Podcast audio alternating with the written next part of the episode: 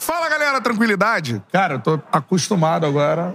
Tem essa aberto. beca aí, né? É. Eventos externos fora do estúdio. né? Isso em sequência, Em né? sequência. E hoje um evento muito especial para quem acompanha o Charla Podcast. É, vai se lembrar que no ano passado a gente teve uma transmissão espetacular com vários convidados do mundo do futebol, do mundo do esporte em geral, no, no evento chamado Confute, cara. É o maior congresso de futebol da América Latina, é espetacular. E o Confute foi realizado, a gente foi até Fortaleza e foi espetacular. Mandando um abraço para toda a galera da organização da Confute. E foi a Confute já. Nordeste. Confute Nordeste. Toda a indústria e mercado do futebol nordestino estava concentrado lá. Em Fortaleza, a gente Exatamente. lá. E agora estamos no Rio de Janeiro com Fute Sudamericana. Isso aí. É isso. Ou seja, Toda a indústria, né? um evento que aborda a indústria do futebol, do esporte na América do Sul. Então, cara, pra gente é uma honra estar aqui mais uma vez. Um abraço pra toda a galera do evento. E você que vai acompanhando o Charla Podcast, cara, fica ligado, porque não tem muito horário. A galera vai passando e vai chegando, sendo convidada e sentando aqui com a gente. Então, cara, imagina um convidado aí do meio do futebol, do esporte e tal, que esse cara pode passar aqui. Então você tem que ficar ligado durante toda a live. Eu vou falar isso várias vezes aqui pra galera aí ficando ligada e sabendo o que tá acontecendo, beleza? Então hoje é o Charla Podcast ao vivaço. Agora a gente não para mais, vambora. Até ali o início da noite, ao vivo, aqui do Confute. Então vai passar muita gente legal. Eu tenho certeza que, pô, você vai ficar assistindo aí e vai se amarrar, beleza? Então voadora no peito do like, você sabe qual é o esquema, like na live. Quanto mais likes a gente tiver, pra mais gente aparece a nossa resenha, beleza? Vai mandando a mensagem que a gente vai lendo por aqui, de acordo com o convidado, de acordo com o assunto que a gente tá tratando. A gente vai trazendo pro ar. E também manda o seu superchat, que é sempre prioridade, beleza? Essa é a parada. Charla Podcast é o quê, Beto Júnior? Um podcast, né? Então você vai lá no Spotify e no Deezer você pode apenas ouvir. Isso é muito legal, então siga o Charla nas plataformas de áudio, beleza? Arroba Charla Podcast em todas as redes sociais, Instagram, TikTok, Twitter e também no Quai, arroba Charla Podcast. Eu sou Bruno Cantarelli, arroba Cantarelli Bruno, cola lá também. Arroba o Beto Júnior, não é um Beto Júnior. Beto O Júnior Beto Júnior underline. Isso aí. Me segue que eu sigo de volta. Isso. Posta foto que eu reposto. Isso aí. Chama pra resenha que eu resenho. Essa é a parada. Vem, vem, vem. vem Eu não faço nada disso. Não, você ignora, né? Você aí eu tenho que abraçar os nossos inscritos. Né? Mas Isso aí. Tá dando certo. Vamos que vamos, isso aí, cara. A gente vai é, começar aqui o evento com um convidado muito especial. A gente vai tratar de esporte, Rio de Janeiro, né? Legado olímpico, muita coisa pra gente conversar por aqui. Incentiva o esporte. Exatamente. Com o secretário estadual de esportes do Rio de Janeiro, do estado do Rio de Janeiro, Rafael Pisciani com a gente. Palmas pro Rafa. Obrigado, obrigado. Valeu, Bem-vindo, carinho. Chamei de Rafa porque peguei intimidade do Beto Júnior. Pô, uma honra pra mim, primeiro, agradecer esse espaço do Charla, dizer da alegria de ter o Confute aqui no Rio e com a presença do Charla faz desse evento um evento ainda mais especial. É, Cantarelli, dizer da emoção que tem sido ver por tuas narrações Pô, aos honra. últimos gols do meu Botafogo. Espero que até o final do ano a gente ainda tenha muita oportunidade de ver e reencontrar meu amigo Beto Júnior, Junão. dizer que é sempre um privilégio. Falar de esporte, de futebol. Vocês estudaram juntos? Pois é, e amigos de, de 20 e tantos É. anos aí, muitas amizades comuns. E em torno do esporte, né? Que é Sim. algo que é, a gente estava aqui antes de começar falando, é um tema que junta a gente, que junta pessoas que pensam às vezes diferente, Pô, que têm gostos diferentes. É, e o governador Cláudio Castro me deu essa missão de fazer do Rio de Janeiro novamente a capital nacional dos grandes eventos, usar os instrumentos que a gente tem para trazer mesmo os principais eventos de cada modalidade. Já trouxemos o ATP 500 com o Rio Open, WSL Vivo Pro lá em Saquarema. Mundial de Surf. Vamos ter no final do ano a final da Libertadores. E eu sei que tem aí os tricolores e flamenguistas ansiosos. Espero que cheguem. Pô, Infelizmente, cidade. Só um chegará um, dois. ou outro. É, a isso. nossa torcida inicial era a sonhada A final, né? final de Fla-Flu. Mas o Rio tá realmente sob o comando do Cláudio Castro recuperando a, a credibilidade para que, inclusive, o Confute venha para cá. Você vê, o Confute que tem a experiência do Nordeste já consolidada. É, essa, essa etapa sul-americana é, que aconteceu em São Paulo. Isso. E aí, deixando um pouco todos os paulistanos com ciúme, mas a, a efetividade de vendas para inscrições aqui no Rio fez em três dias o que São Paulo levou um mês. Então mostra que o Rio, além do evento, tem muitos atrativos, dentre eles o Charla jogando em casa. né? Com certeza.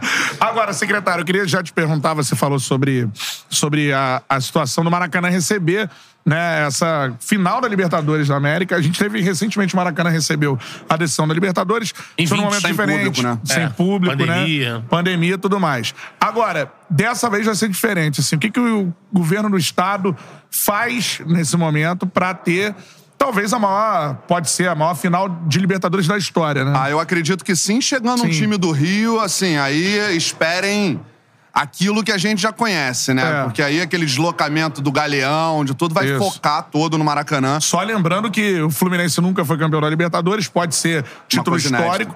E o Flamengo nunca venceu a Libertadores no Rio, nunca venceu uma competição. Venceu venceu a Recopa, Recopa. só, né? É. Mas assim, uma, a E Libertadores, uma uma, competição desse Flamengo tamanho. também é histórica, porque ele pode se tornar o maior brasileiro, Brasileiro campeão. vencedor. quatro, né? É isso aí. É, a nossa torcida tá, tá evidentemente pra isso. Bom, ganhando um time brasileiro, a gente mantém essa supremacia, tá bom. Tá bom. Mas evidentemente a gente quer um espetáculo completo, porque a to... receberemos bem quem chegar, mas sendo uma torcida do Rio, aí a festa tá completa, a gente vai é, estender pra além do Maracanã. A gente fez uma reunião agora, sei lá, 15 dias atrás, toda a equipe da, da Comebol, toda a equipe da própria Ah, que legal. CBF que ajuda nessa interseção. Fizemos visita técnica ao Maracanã, que, enfim, não tem muito o que, o que se, se vistoriar, Conhecer, né? né? todo mundo conhece. É, E a nossa ideia é fazer dessa final da Libertadores uma festa para toda a cidade. Nós vamos ter naquele modelo que tinha na Copa de FanFest, é, alguns pontos com, Caramba! com, com Ah. o esquenta pro jogo, não com a Sim, transmissão. sim. Isso ainda é uma coisa a ser discutida pelos direitos de transmissão, mas a Comebol vai preparar Praia de Copacabana, Porto Maravilha. É, na semana do esquenta da final, uma grande ativação. Espetacular. E o público vai respirar Libertadores. Eu acho que tem tudo para ser a maior edição é, da Libertadores aí de todos os tempos e coroando no, no templo do futebol, né? Eu acho que isso. é. Eu acho que é a cerejinha que qualquer time que chegar já vai se sentir mais especial. E o governo está muito preparado. A gente, infelizmente, e não dá para vir aqui só falar dos pontos positivos, teve um episódio de, de briga de torcida no início do ano que nos fez rever, junto com o Ministério Público, com o Tribunal de Justiça, com as forças policiais, todo o planejamento de Maracanã de novo, para a segurança das famílias. O nosso interesse nada mais é do que assegurar o público, família, o público que ama o futebol, que ama o esporte, as melhores condições. E aos baderneiros, que eu considero criminosos, porque quem vai. Né, tivemos um episódio Lá, né? absolutamente São lamentável Paulo. em São Paulo agora, uma coisa pô, trágica. É, isso não é o esporte. Isso é a marginalidade se aproveitando do que o esporte oferece, que é a reunião de pessoas e tudo mais. E isso o governo tem seguido uma orientação de ser rígido, usar realmente uma mão de ferro para não permitir que esse tipo de é, personagem, ao ser identificado, possa ter acesso novamente ao estádio e ao entorno. Então, assim, vai ser uma grande festa e vai ser uma grande festa com segurança, com todo o respaldo do governo do estado. E um Maracanã que a gente espera chegar até lá.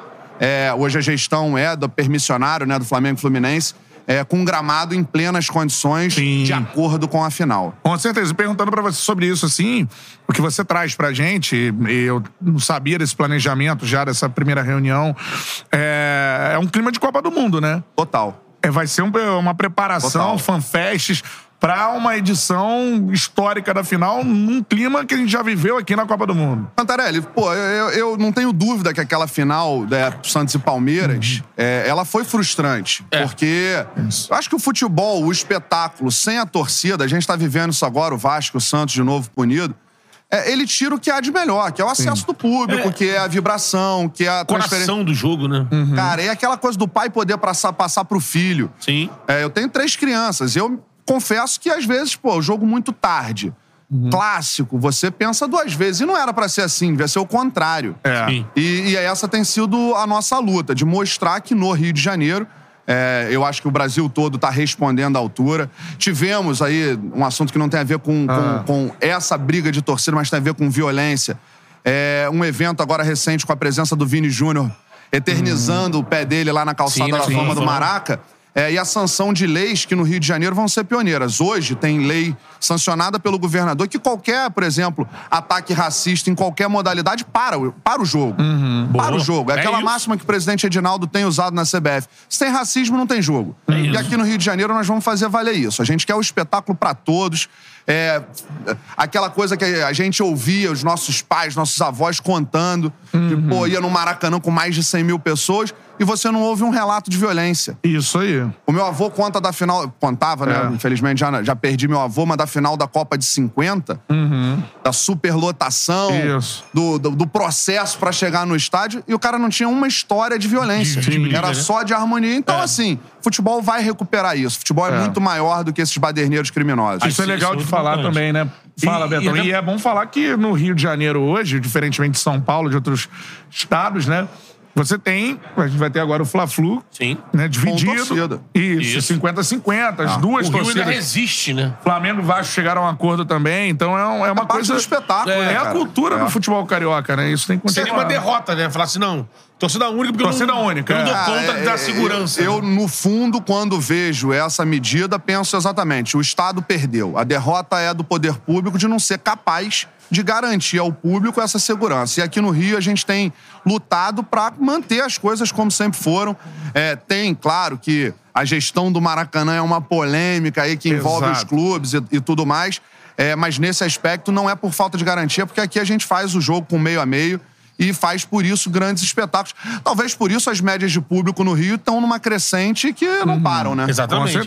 Queria aproveitar que a história, que o papo eh, começou no Maracanã, né? Falando desse evento maravilhoso, que é a final da Libertadores, pra falar daquele entorno do Maracanã, né? Que em algumas charlas, não lembro qual, a gente falou sobre isso. Caramba, o Célio de Barros, o Júlio Delamare e tudo mais, é, que eram referências né, nesse, no esporte olímpico, né?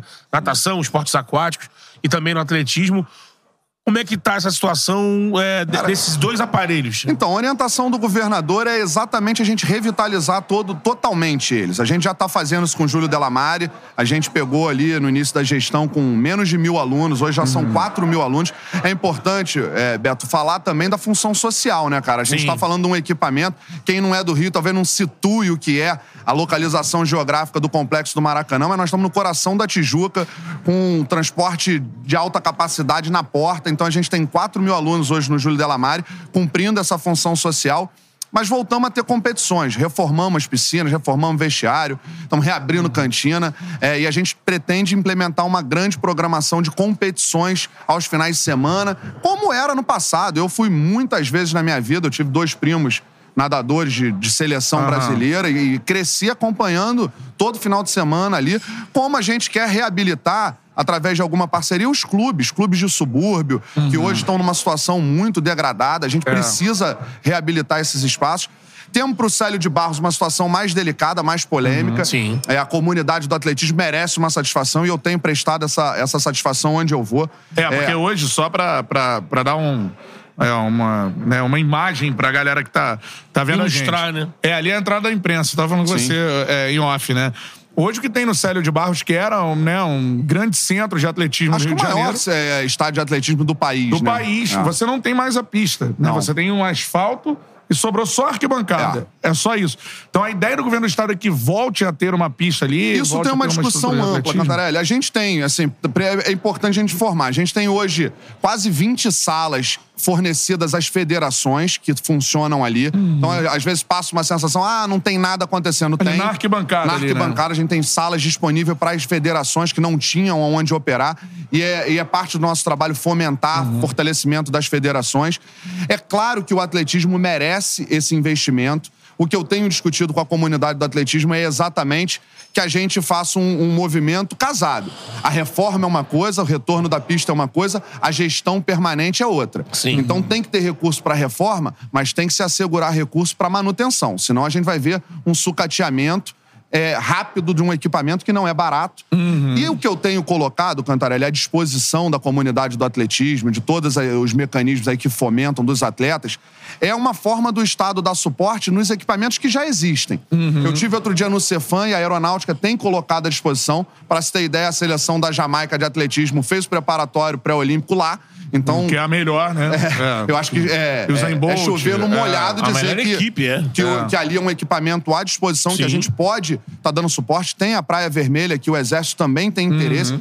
Tem o Engenhão, que a Prefeitura do Rio, com o Botafogo, pode é, ter uma facilidade maior. Então, enquanto não tem o Célio, o meu compromisso que o governador tem determinado é que a gente encontre outras soluções. O atletismo não pode ficar desguarnecido. Uhum. E o Mas a situação do Célio hoje, qual é, assim? É- a situação é que o Célio ele é relevante para a finalização da concessão do Maracanã. Porque a Aham. concessão vai precisar é, estabelecer, Cantarelli, por exemplo, aonde ficarão os equipamentos de transmissão. Para Uhum. a final da Libertadores, a gente tem um, um espaço necessário gigantesco É. para as carretas de edição, de transmissão e tudo mais.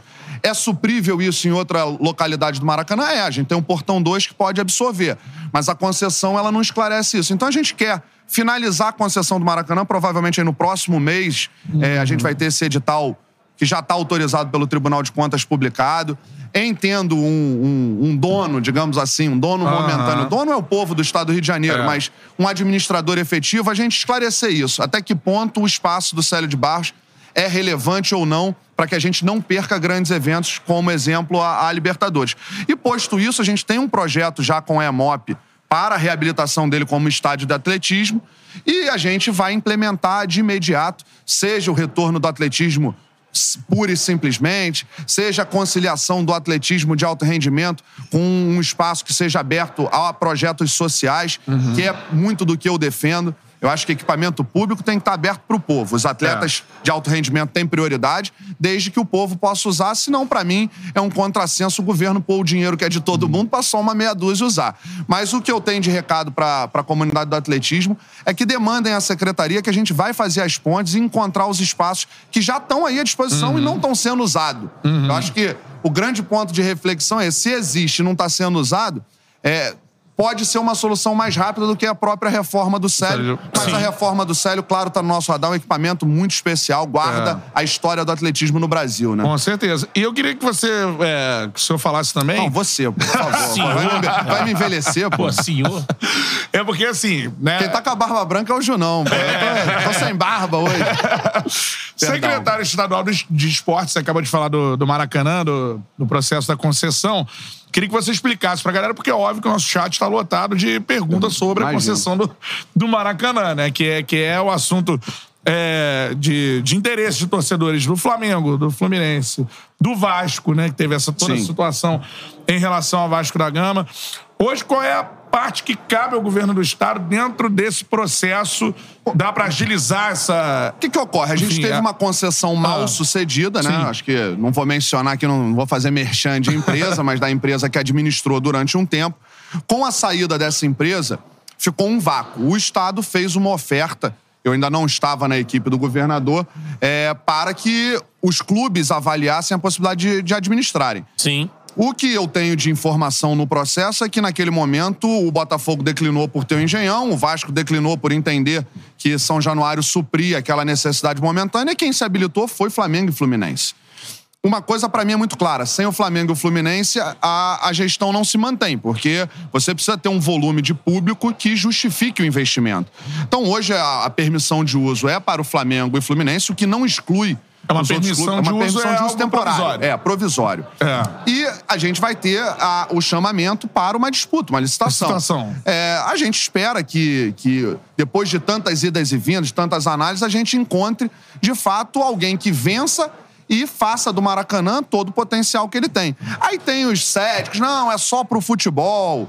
Uhum. Maracanã não pode ter outro tipo de evento. Eu acho que isso é um contrassenso, porque no mundo todo você tem Uhum. os principais estádios como arenas multiuso. Sim. E a reforma de 2014 foi pensando nesse formato, em exatamente não ser só pro futebol. Agora, precisa resolver a questão do gramado, né? Não é possível É. o Maracanã ter essa condição de gramado. Tem alguma. O governo do Estado consegue exercer algum tipo de. Não, essa gestão hoje está o liderada pelo Flamengo. Não. É. Inclusive, quem decide a manutenção ou não dos jogos, até vi outro dia, acho que todo mundo viu a questão É. do Gabigol com o Marcos Braz, parece que Sim. teve a ver com o gramado. É uma decisão difícil. O Flamengo em franca recuperação, você vai tirar do Maracanã, vai levar para lugar para poupar o gramado. É. Então, É. é. uma faca de dois gumes. Mas Tem a situação da grama sintética surgindo também. Cara, como botafoguense, eu diria que essa solução me parece que pode não ser pro atleta melhor, mas é imediata. É assim, você vê, o Botafogo fez um investimento e é nítido pra quem assiste, não é só o gramado. Senão eu vou estar desmerecendo o trabalho da, da Mas comissão e dos dá uma jogadores. interferência no jogo de. Ah, mas o jogo é outro primeira. jogo. É. A velocidade, a dinâmica. E eu acho que até o Brasil, que tem um clima complexo, que cuidar da grama é difícil, é, é, que você tem um excesso de jogos. Você vê, esse ano já teve quase, acho que na casa de 50 jogos no Maracanã. É. Nenhum estádio do mundo tem esse volume. Né? Porque o Flamengo e o Fluminense jogam todas as competições. Exatamente. Vão até a fase final Vai de todas as competições. Então é muito jogo. Mas o Estado tem é, ajudado nesse tratativa para que o Maracanã encontre, a partir da sua concessão, a melhor gestão para o público, a melhor gestão para os clubes e a melhor gestão para os espetáculos. Aí você falou de espetáculos também. Vou pro lado ali do Maracanã, que é o Maracanãzinho, né? É um palco que já sediou grandes shows e tal, e hoje a gente não vê É. isso acontecendo no Maracanãzinho, né? É, a gente até tava conversando fora do ar. Roberto Carlos. Sempre tinha um show do, do Roberto é. Carlos, mas não só dele, assim, diversos artistas e tal. Maracanãzinho, qual é a participação que o governo do estado hoje tem? Hoje ele tá na, na- hoje ele tá na mesma permissão de uso do Flamengo Fluminense. Ele tá dentro da permissão de uso do Maracanã. A gente iniciou uma, uma tratativa aí com o, com, com o entre o governo e a, a- a permissionária para o Maracanãzinho talvez voltar para a gestão do estado, para que o gestor do estádio fique com o foco totalmente no Maracanã e a gente retome no Maracanãzinho aquela pluralidade. Eu sou de uma geração, Cantarelli, que saía do futebol e ia direto pro Maracanãzinho É, ver Marcelo sim. Negrão, Tandy, é, disputando É. aquele ápice do vôlei masculino. A gente tá tendo uma notícia boa. A gente trouxe de volta esse ano o pré-olímpico de vôlei pro Maracanãzinho. Sim. Agora, final de agosto, início de É. setembro, a gente tem é, o pré-olímpico decidindo a vaga para Aham. Paris. é, em casa, né? é bacana e demais. foi engraçado que quando a gente, o governador assinou, anunciou, a gente teve a oportunidade de estar com o Renan Dalzotto, e ele falou: pô, Rafael, a última Olimpíada nós deixamos para decidir a vaga na última possibilidade, se eu não me engano, na Bulgária contra a Bulgária, que era a seleção E top. é chata demais. Falei, pô, Renan, então garanta a vaga aqui no Maracanãzinho, porque ficar com fama de pé frio não vai ser nada bom. Mas é um espetáculo e a gente vai reacender ali no Maracanãzinho grandes eventos esportivos e culturais. Culturais, né? Porque é muito acessível, é ótimo para a população. E foi investido, Cantarelli, muito recurso público. Aquele dinheiro é do povo Tem do Rio de Janeiro. é. Então ele tem que estar disponível pro povo. A gente que quer ter show, Então, a quer ter... tendência é que o Maracanãzinho volte pra tutela do governo do É estado. a ideia. A ideia é essa. Eu não quero antecipar aqui para não, não criar nenhuma rusga com quem Sim. está gerindo hoje, mas a gente iniciou essa conversa com, com um calendário realmente de mais enfoque, garantindo ao Flamengo, o basquete do Flamengo, apesar que outros times do Rio estão chegando na NBB, É. é, as datas Botafogo, pro basquete. Vasco, né? Pois é. Exatamente. Vai, Betão, fala aí. Não, estamos- estamos finalizando agora. Ah, é? Reta Reta final? final. é. Para Pô, que é bom durar pouco, hein? É, não- Eu tava ansioso aqui, falei, esses caras vão me espremer, hein? Isso. E, secretário, a gente quer agradecer a você, Pô, uma então. honra. Assim, o espaço do Charla tá aberto. A gente É. queria receber você com mais tempo. Lá no mesmo estúdio, modo. pô. Pô, No vai ser um estúdio. orgulho. Já Primeiro, convite feito. é, sou fã de vocês, mais uma vez reforçar. É, parabéns pelo trabalho. O Rio de Janeiro precisava ter essa marca na internet, vocês É verdade, construíram. verdade. E o esporte só ganha em ter dois comunicadores tão talentosos, podendo divulgar. E Estou absolutamente à disposição. Pô. Do mesmo modo que os eventos da nossa secretaria, do governo do estado, estão de portas abertas aí pro Charla, tá bom? O Pô, convite está feito, a gente vai Obrigado. receber o secretário com Vamos, certeza nos nossos o bora. Isso. E o que o Charla puder ajudar também nesse fomento ao esporte do Rio de Janeiro, portas Não, já abertas. tem feito. Parabéns. Viva o Charla. Valeu. Perfeito, secretário. Valeu, Muito galera. obrigado. Rafão, meu parceiro. Uma Palmas honra. pro secretário de esporte do Rio de Janeiro, Rafael valeu. Pisciani. Show de bola. Uma honra. Uma honra. Muito obrigado, secretário. Show de bola. Esse é o Confute, a gente vai recebendo né, os convidados e nada melhor do que receber o secretário. Isso aí.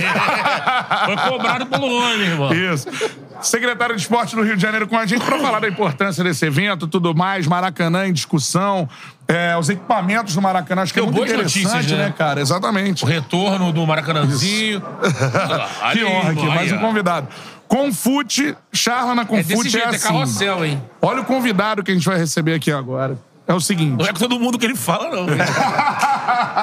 Temos que se sentir honrados. É, eu já, já vou falar pra ele também, que é o seguinte. É, o Charla, eu acho que o principal objetivo que a gente tem é humanizar né, é, as pessoas e também as funções do futebol. A gente já teve alguns empresários aqui com a gente, né? É, porque é uma função muitas vezes demonizada pela imprensa e tudo mais. E o Charla não. O Charla quer fazer com que Que aproximar. é, porque tenho empresários e tem gestores de carreira, tem toda a importância né, de uma transferência bem feita, de uma Sim. condução correta de carreira. E hoje acho que a gente vai receber um dos principais nomes nesse momento né, do empresariado de futebol, dos gestores de carreira no Brasil, que está aqui com a gente. Palmas para André Cury no Charla Podcast. André, só André, só aqui, aproxima ó. um pouquinho. Isso. O som ficar legal, isso aí. Show de bola. Pô, bem-vindo, André, é uma hein? honra falar com você aqui no Charla, de verdade. Muito prazer. Bom, o prazer é meu estar com vocês aí. Uma honra poder participar. E vamos tentar contribuir o máximo possível aí e aprender com vocês um pouquinho. que isso. Ó, portas abertas não só para o André, para todo empresariado. A gente já recebeu o Márcio Bittencourt com a gente, por Isso aí. exemplo. Né? Alguns. é, Já recebemos mais gente Os também. colaboradores, por exemplo, o doutor Marcos Mota, que Dr. Marcos é um Mota, advogado, sabe? mas que pô, é uma peça fundamental aqui. Duas vezes ao Charla nesse Podcast. trâmite né, de negócios, ainda mais É. como, como o André Cury faz, negócios Exatamente. Europa, negócios é, com grandes, com gigantes da Europa, né? Que são complexos demais, Isso. né? É, André, não tem como eu não começar perguntando pra você sobre uma das maiores transferências, se não a maior. Eu queria até saber de você sobre isso. Do futebol brasileiro atualmente. Vitor Roque, vendido ao, ao Barcelona, um garoto de um talento espetacular. Eu queria falar, que você falasse sobre esse negócio que impressionou. Né? É um negócio muito bem conduzido. Queria que você falasse sobre o atleta e a negociação também com o Barcelona. O Vitor é um, um jogador que a gente que tem uma estrutura familiar espetacular, que, é, um que, que participa assim. na condução da carreira também junto conosco. E é um jogador que a gente já trabalha, já agencia ele há, há seis anos, desde os 12 anos de idade, quando estava no. Começou no América Mineiro, depois foi transferido para o Cruzeiro, Atlético Paranaense e agora Barcelona, um projeto que a gente escolheu, que a gente optou em estar no Barcelona, por a gente acreditar que pode acontecer com ele o que já aconteceu com jogadores brasileiros, que são os, os casos do Rivaldo, Romário, Ronaldinho, Neymar e. e é, você tem o Rivaldo, não? Citou, Citou, é, Rivaldo, Romário, Romário, Ronaldinho, Ronaldinho. Ronaldo, Neymar. Isso E aí. A gente também tem. A, a marca é um berço do futebol mundial, uma marca gigantesca. E tivemos também a felicidade de poder encontrar esse clube pelo nosso caminho, um desejo do, do jogador também. E, é, e, e, sem dúvida, a maior operação da história do futebol do continente americano, né? Caramba. Porque são 74 milhões de euros, mais 20% de uma plusvalia. Então ela supera a venda do, do Hendrick do Palmeiras, que foi em 72. Ela ainda tem esse plus, essa plusvalia, e são 74 milhões. É a maior venda da América. Eu também tive a sorte de participar da maior venda do mundo, que é o Neymar. É o Neymar. 222 milhões de euros. Também tive a, a sorte de participar é, na venda do. nas outras. Da, quatro das cinco maiores transações do mundo, que são o Coutinho, o Griezmann, Dembélé, Neymar e Mbappé. A única que a gente não participou ativamente foi o Mbappé. As outras quatro tivemos a participação efetiva e diretamente. Lógico, E- ele, ele cita sorte, mas a sorte acompanha os competentes, né? É. Sorte de trabalho. É, trabalho, lógico. E queria saber exatamente disso, né?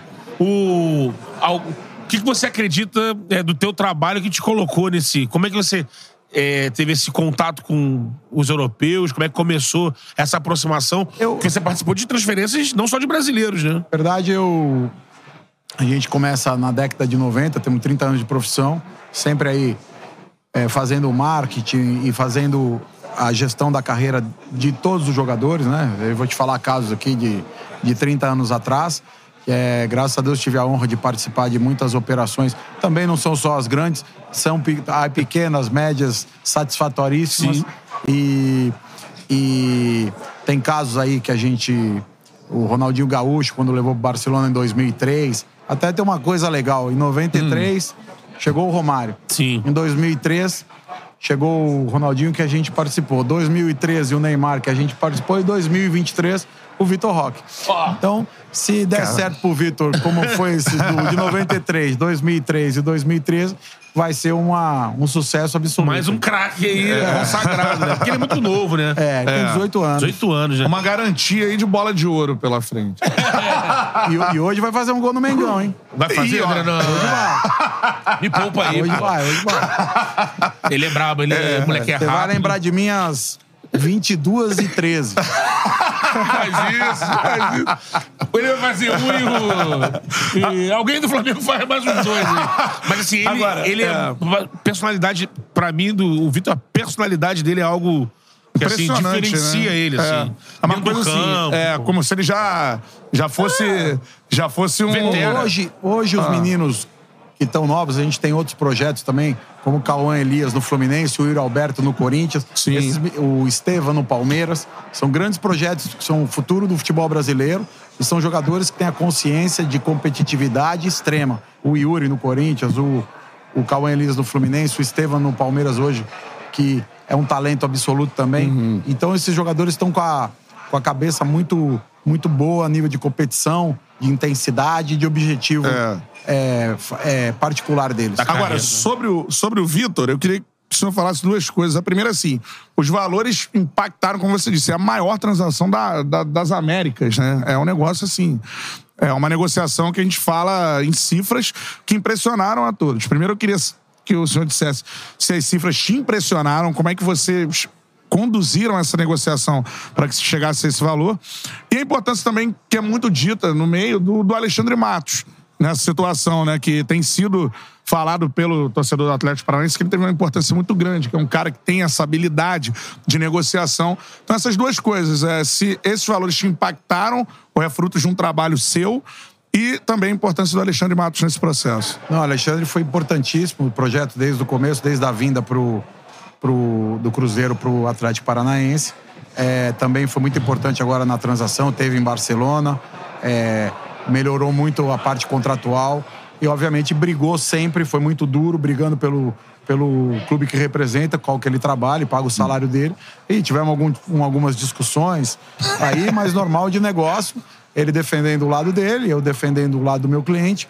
E mas foi muito importante essa negociação. Ela, ela é uma, ela é são 40 milhões de euros de, de garantidos, mais 21 em variáveis, 13 de impostos e 20% da plusvalia. Então ela se torna a maior negociação já feita no continente americano. É uma honra para nós. É um, é um grande ganho para o Atlético Paranaense, para o presidente, para o Petralha, que acreditou no projeto. E, e também agrega muito valor à marca, né? A marca, a uma possível. Um- todo mundo está indo para esse caminho de SAF, uma possível SAF, porque um jogo, o Vitor Roque hoje ele foi vendido por o preço de uma SAF, né? Sim. Ele foi vendido pelo preço que foi vendido o Botafogo, Cruzeiro. Então, Cara, é um jogador, é o jogador Sim. SAF. Jogador sabe. Cara, isso é impressionante como é a vitrine do Atlético Paranaense. É isso que você falou, a importância de ter o Petralha né, nesse, nesse processo. Assim. Tem alguma história de bastidor, assim? Alguém duvidou que essa proposta fosse chegar? Alguma coisa que você pode contar pra gente, Na, assim? na verdade, a gente tinha propostas melhores né, do futebol inglês. Até melhores? Isso, até, no, até no, a nível do clube, a nível de, de- do pra- pra- salário para o jogador e também comissionamento. Que, obviamente que eles sempre reforçam no salário e no comissionamento para ver se é uma isca para te pegar. Ah, o jogador, a gente, eu trabalho, eu, eu fiz consultoria para o Barcelona durante 17 anos e eu contratei os melhores jogadores, todos os jogadores sul-americanos, Soares, Alexis Sanches, eh, Neymar, Ronaldinho, Deco, eh, Edmilson, todos esses jogadores a gente sempre teve aí participação e tá junto com o clube. E eu acho que é o melhor espaço para ele estar hoje, mesmo com uma proposta inferior economicamente. Temos ciência disso, mas queremos apostar para o futuro. Plano de carreira, né? É, plano de carreira. Lugar mais saudável ele desenvolver, né? Dá pra externar os clubes Pouca- que... pou- Da é, Manchester United, Tottenham e três clubes da Itália, mas os da Itália eu não É. vou falar o nome. Acontece que para tomar uma decisão dessa, você tem que estar aí plenamente com, com uma confiança no trabalho, a confiança no jogador e ele em você também, reciprocamente. Por quê? Porque a- as propostas que eles fizeram era muito mais dinheiro. Então, é, você tem que ter uma tranquilidade para definir e que agora é a partir até, até dezembro ele é do Furacão. Em janeiro ele vai para o Barcelona e projeto novo, vida nova e vamos trabalhar para decolar. Para que esse plano de carreira dê certo, como você disse, né? Você citou bolas de ouro. Quem sabe um dia o Vitor Roque não chega nessa situação. Queria que você. Ah, Esse falar. é o intuito. Agora, falando, cara, isso é muito interessante, né, da gente falar, assim, esse, essa questão dos bastidores do futebol. Queria que você falasse também sobre, você falou, a maior transação da história do futebol, que é a transação do Neymar, que você estava é, é, envolvido, assim, é... Como é que foi essa, essa escolha? Muita gente, ah, não, porque o Neymar teve a opção errada de carreira. Hoje isso se fala muito por conta da, da questão esportiva do Paris Saint-Germain até hoje não ter ainda atingido um, um nível de Champions, mas eu queria que você falasse da realidade, que aí a gente fala de negociação, de dinheiro. O que, que você acha dessa negociação especificamente? Na verdade, a gente teve participação. Sou muito amigo do Neymar pai, sou muito amigo do Neymar filho. É, convivi muito com eles. Gosto, estão no meu coração aqui. E também acho que o Neymar se equivocou quando saiu para o Paris Saint-Germain. Eu participei da operação porque eu montei todo o projeto, não fui a favor da operação. Ah, não foi? Não, a favor não. Eu, eu era a favor de que ele se, que ficasse no Barcelona, até por conta do que eu tô indo pro Barcelona É. agora pelo Vitor Roque. Eu tenho certeza absoluta que o Neymar, se continua no Barcelona, ia ganhar mais de uma vez o Bola de Ouro. O nível que ele jogava era absurdo, ele joga até hoje, mas aí tem uma junção da marca, o, dos companheiros que estão no time, o Paris Saint-Germain, como eu, é o clube mais. O jogador mais barato da história do Paris Saint-Germain é o Neymar. Porque ele é o mais caro do mundo, mas ele é o mais barato para a marca. Porque hoje, qualquer lugar que você for do mundo, tem um cara com a camisa do Paris Saint-Germain. E antes Neymar. ninguém nem sabia o que era o Paris Saint-Germain. Você já assistiu um jogo? É, não. Paris Saint-Germain e Bordeaux? Não. É, você Lá já atrás assistiu foi o Ronaldinho. Você já assistiu o Olympique de Marseille e Bordeaux? Não. Mas você assistiu já Barcelona e Real Madrid? Ah, com certeza. Então essa é a diferença. Sim. É, ele, ele foi para um mercado que ele ajudou a desenvolver. O clube hoje é, um- é uma das potências mundiais. Deve tudo pro Neymar. O É. Neymar foi lá, colocou a, a brand dele, colocou a marca dele, fez, é, trouxe outros jogadores. Hoje o Paris Saint-Germain mudou de patamar absurdamente e o Neymar é o pioneiro nisso. Nesse, nesse sintoma, ele ajudou demais o clube. Mas eu, minha opinião, eu acho que, como eu te falei, se ele continuar no Barcelona, ele tinha mais de uma bola de ouro. É sensacional. É, E- é e, impressionante. em relação ao contrato que ele tem hoje, é muito difícil vislumbrar uma saída do Neymar quase que imediata, ou em um tempo curto. Ah, hoje, hoje o, pela idade que ele tem, não pelo futebol, porque o futebol é absurdo. É, hoje, pelo nível de salário que ele ganha, ele só pode sair se houver um acordo comum com o Paris e o Paris também tiver o objetivo que ele saia. Senão é, é praticamente impossível. É impossível. É, tem até que... 27, né? Ele não voa, né? É, tem- parece que ele tem até 27. É, então é uma situação muito difícil, né? Agora, você falou em valores, é, até passou reto aqui. O Vitor Roque é a maior venda, da maior transação de um, de um jogador das Américas. Mas você falou que o Tottenham e o Manchester United, por exemplo, entre outros clubes, ofereceram ainda mais. É, seria É, ainda as, maior as esse ofertas eram valor. vantajosas pro, pro, pra nós e pro jogador, era muito vantajosa. E aí o projeto de carreira que você. É, eu não deslumbro. Se você pegar os últimos. Quando a gente tem que deslumbrar, sempre alguma coisa grande na vida, né? É, é, sonhar não, não custa nada. Vamos trabalhar pelo sonho. É, se, se você for ver agora, é, os últimos 10, 12, acho que posso errar aqui, mas massificamente os jogadores da Espanha sempre têm mais protagonismo a nível mundial Sim. do que os da Inglaterra. Sim. Você pode olhar o- a indicação para balão, o balão de ouro do- dos três melhores, você vai ver que tem, tipo, o Messi ganhou sete, o Cristiano cinco. Tudo o, jogando lá. O Xavi, o Iniesta, o Neymar, todos foram indicados. É, o Modric ganhou, o Benzema ganhou. É. Enquanto que isso não, não acontece com os O jogadores da Harry Kane Inglaterra. mete gol no Tottenham, não é indicado. É, então é, é uma coisa que o futebol espanhol tem mais a ver com. Nos dá essa possibilidade de sonhar. Uma marca como Barcelona, Real Madrid, te dá essa possibilidade de você estar despontando aí. E valores quanto maiores? assim, Ah, era foram? muito maior. Muito maior. Porque eu acho que o clube, desse, impressionante, o clube né? desse sabe que não vai disputar camisa, ambiente com o Barcelona. Ele tem que colocar dinheiro na mesa, Ah, né? Vou falar pra você que talvez se não fosse eu, ele estaria em outro clube. É. Porque dificilmente outro agente aqui da América do Sul ia resistir à A- a à- oferta. à oferta. Mais passa dos 100, assim, só pra você ter uma ideia. Não, não. Sem o quê? Milhões de euros. Não, o contrato todo? É. Ah, passava. É porque tem isso, é o contrato, né? É, o Tem- contrato todo. São seis, cinco, seis Tem anos de contrato. dispositivos, sim, sim, é. é. Cara, mas o Mas é negócio, uma- é. pô, impressionante. Mas ah, o momento agora não era pelo para olhar o dinheiro. Agora o momento é eu dar um passo na carreira correto e o dinheiro Interessantíssimo o dinheiro isso. vem naturalmente. É. Quando O dinheiro se o se a, se a carreira for se você fazer a gestão bem da carreira e o jogador, obviamente, Uhum. produzir, tiver focado no trabalho e tiver um pouco de sorte, o dinheiro vem naturalmente. Sim. Faz uma carreira dessa, é, É. ganhando títulos, ganhando é, melhor do mundo, o mercado se amplia, É. né? Só queria aproveitar Vai. o gancho de dinheiro. Esses dias saiu uma notícia do, de um acordo que você teve com o Atlético, né? O Atlético Mineiro, Isso. em relação a uma dívida, né? Do Galo com... Umas dívidas. Uma, é Era- eram, 30, mais, né? eram mais de 30. Mais de 30. com... 30, 30 dívidas. É, eram 30 cobranças Cara. diferentes. Isso tem a ver com... Jogadores diferentes. Jogadores diferentes, né? Na- de origem diferente. O, o Rubens Menin como avalista, né, disso aí, né? É. Vocês come- Fala um pouco com a gente como é que foi esse acordo. Não, é. Na verdade, é. A gente vinha com esse. Não é um problema, porque também teve outras operações que eles pagaram, mas se acumulou isso, porque a gente está sempre em prol do clube. Eu sempre fui amigo e parceiro do Atlético Mineiro desde, a- desde os anos 2000. E, e chegou um momento aí que eu não cobrar. Se acumulou um pouco de, de dívida, que eram 30 contratos, bastante, inclusive. Isso de operação ou de empréstimo seu? Não, não, não. Isso é operação de operação, futebol. né? Compra e venda. Isso. E agenciamento de jogador.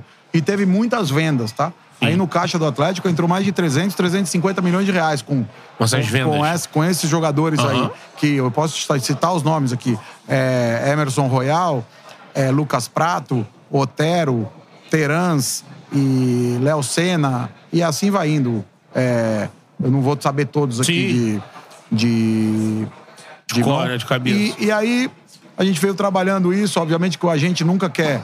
Eu nunca quero estar cobrando os clubes, mas chegou um momento que as, as dívidas iam, iam perder a validade, né? E isso também tem isso, caducando. E, ia caducar. E a gente teve que tomar essa decisão, mas sempre, todos os momentos, é, sempre sentamos para fazer o acordo, a pedido do presidente Sérgio, o, do próprio Menin. A gente sempre esteve disponível, disposto para fazer o acordo. Demos um desconto na dívida, parcelamos e, graças a Deus, hoje está tudo resolvido. E o Atlético é um clube gigante e estamos sempre aí à disposição para poder ajudar o clube, no que for necessário. Indicação de jogador, venda, compra. Que é sua área, né? É. Só pra complementar com, com o André. Você que tem muita ligação com o Galo, né? Esse, esse trabalho já próximo há muito tempo. E sabe disso, tanto que o Galo tava com essa, é, essa dívida Passivo, com você, né? esse passivo. Você acha que hum, continuar na ponta dos caras, continuar disputando com o Palmeiras, com o Flamengo, o Galo teria que virar uma SAF, isso é inevitável? Até pelo volume de dívida que o Galo tem. É, o. Eu acho que a tendência é ele virar SAF. É, disputar com o Flamengo é difícil. Porque o Flamengo tem um bilhão de orçamento. Não pode ficar disputando com um cara que pode pagar uma folha salarial de 30 milhões, de 35, quando você não pode. Você pode pagar uma folha salarial de 12. Disputar, vamos disputar, mas obviamente, que é como na Europa. Você vai jogar Barcelona contra, contra o Valência. Ah, vai ter uma. Tem jogo, mas. Vai ter jogo, porque é futebol, porque É. se fosse outro esporte não ia ter. No final, quem ganhou o Barcelona? É, se fosse basquete, vôlei, É, não ia ter é, jogo. não ia ter jogo.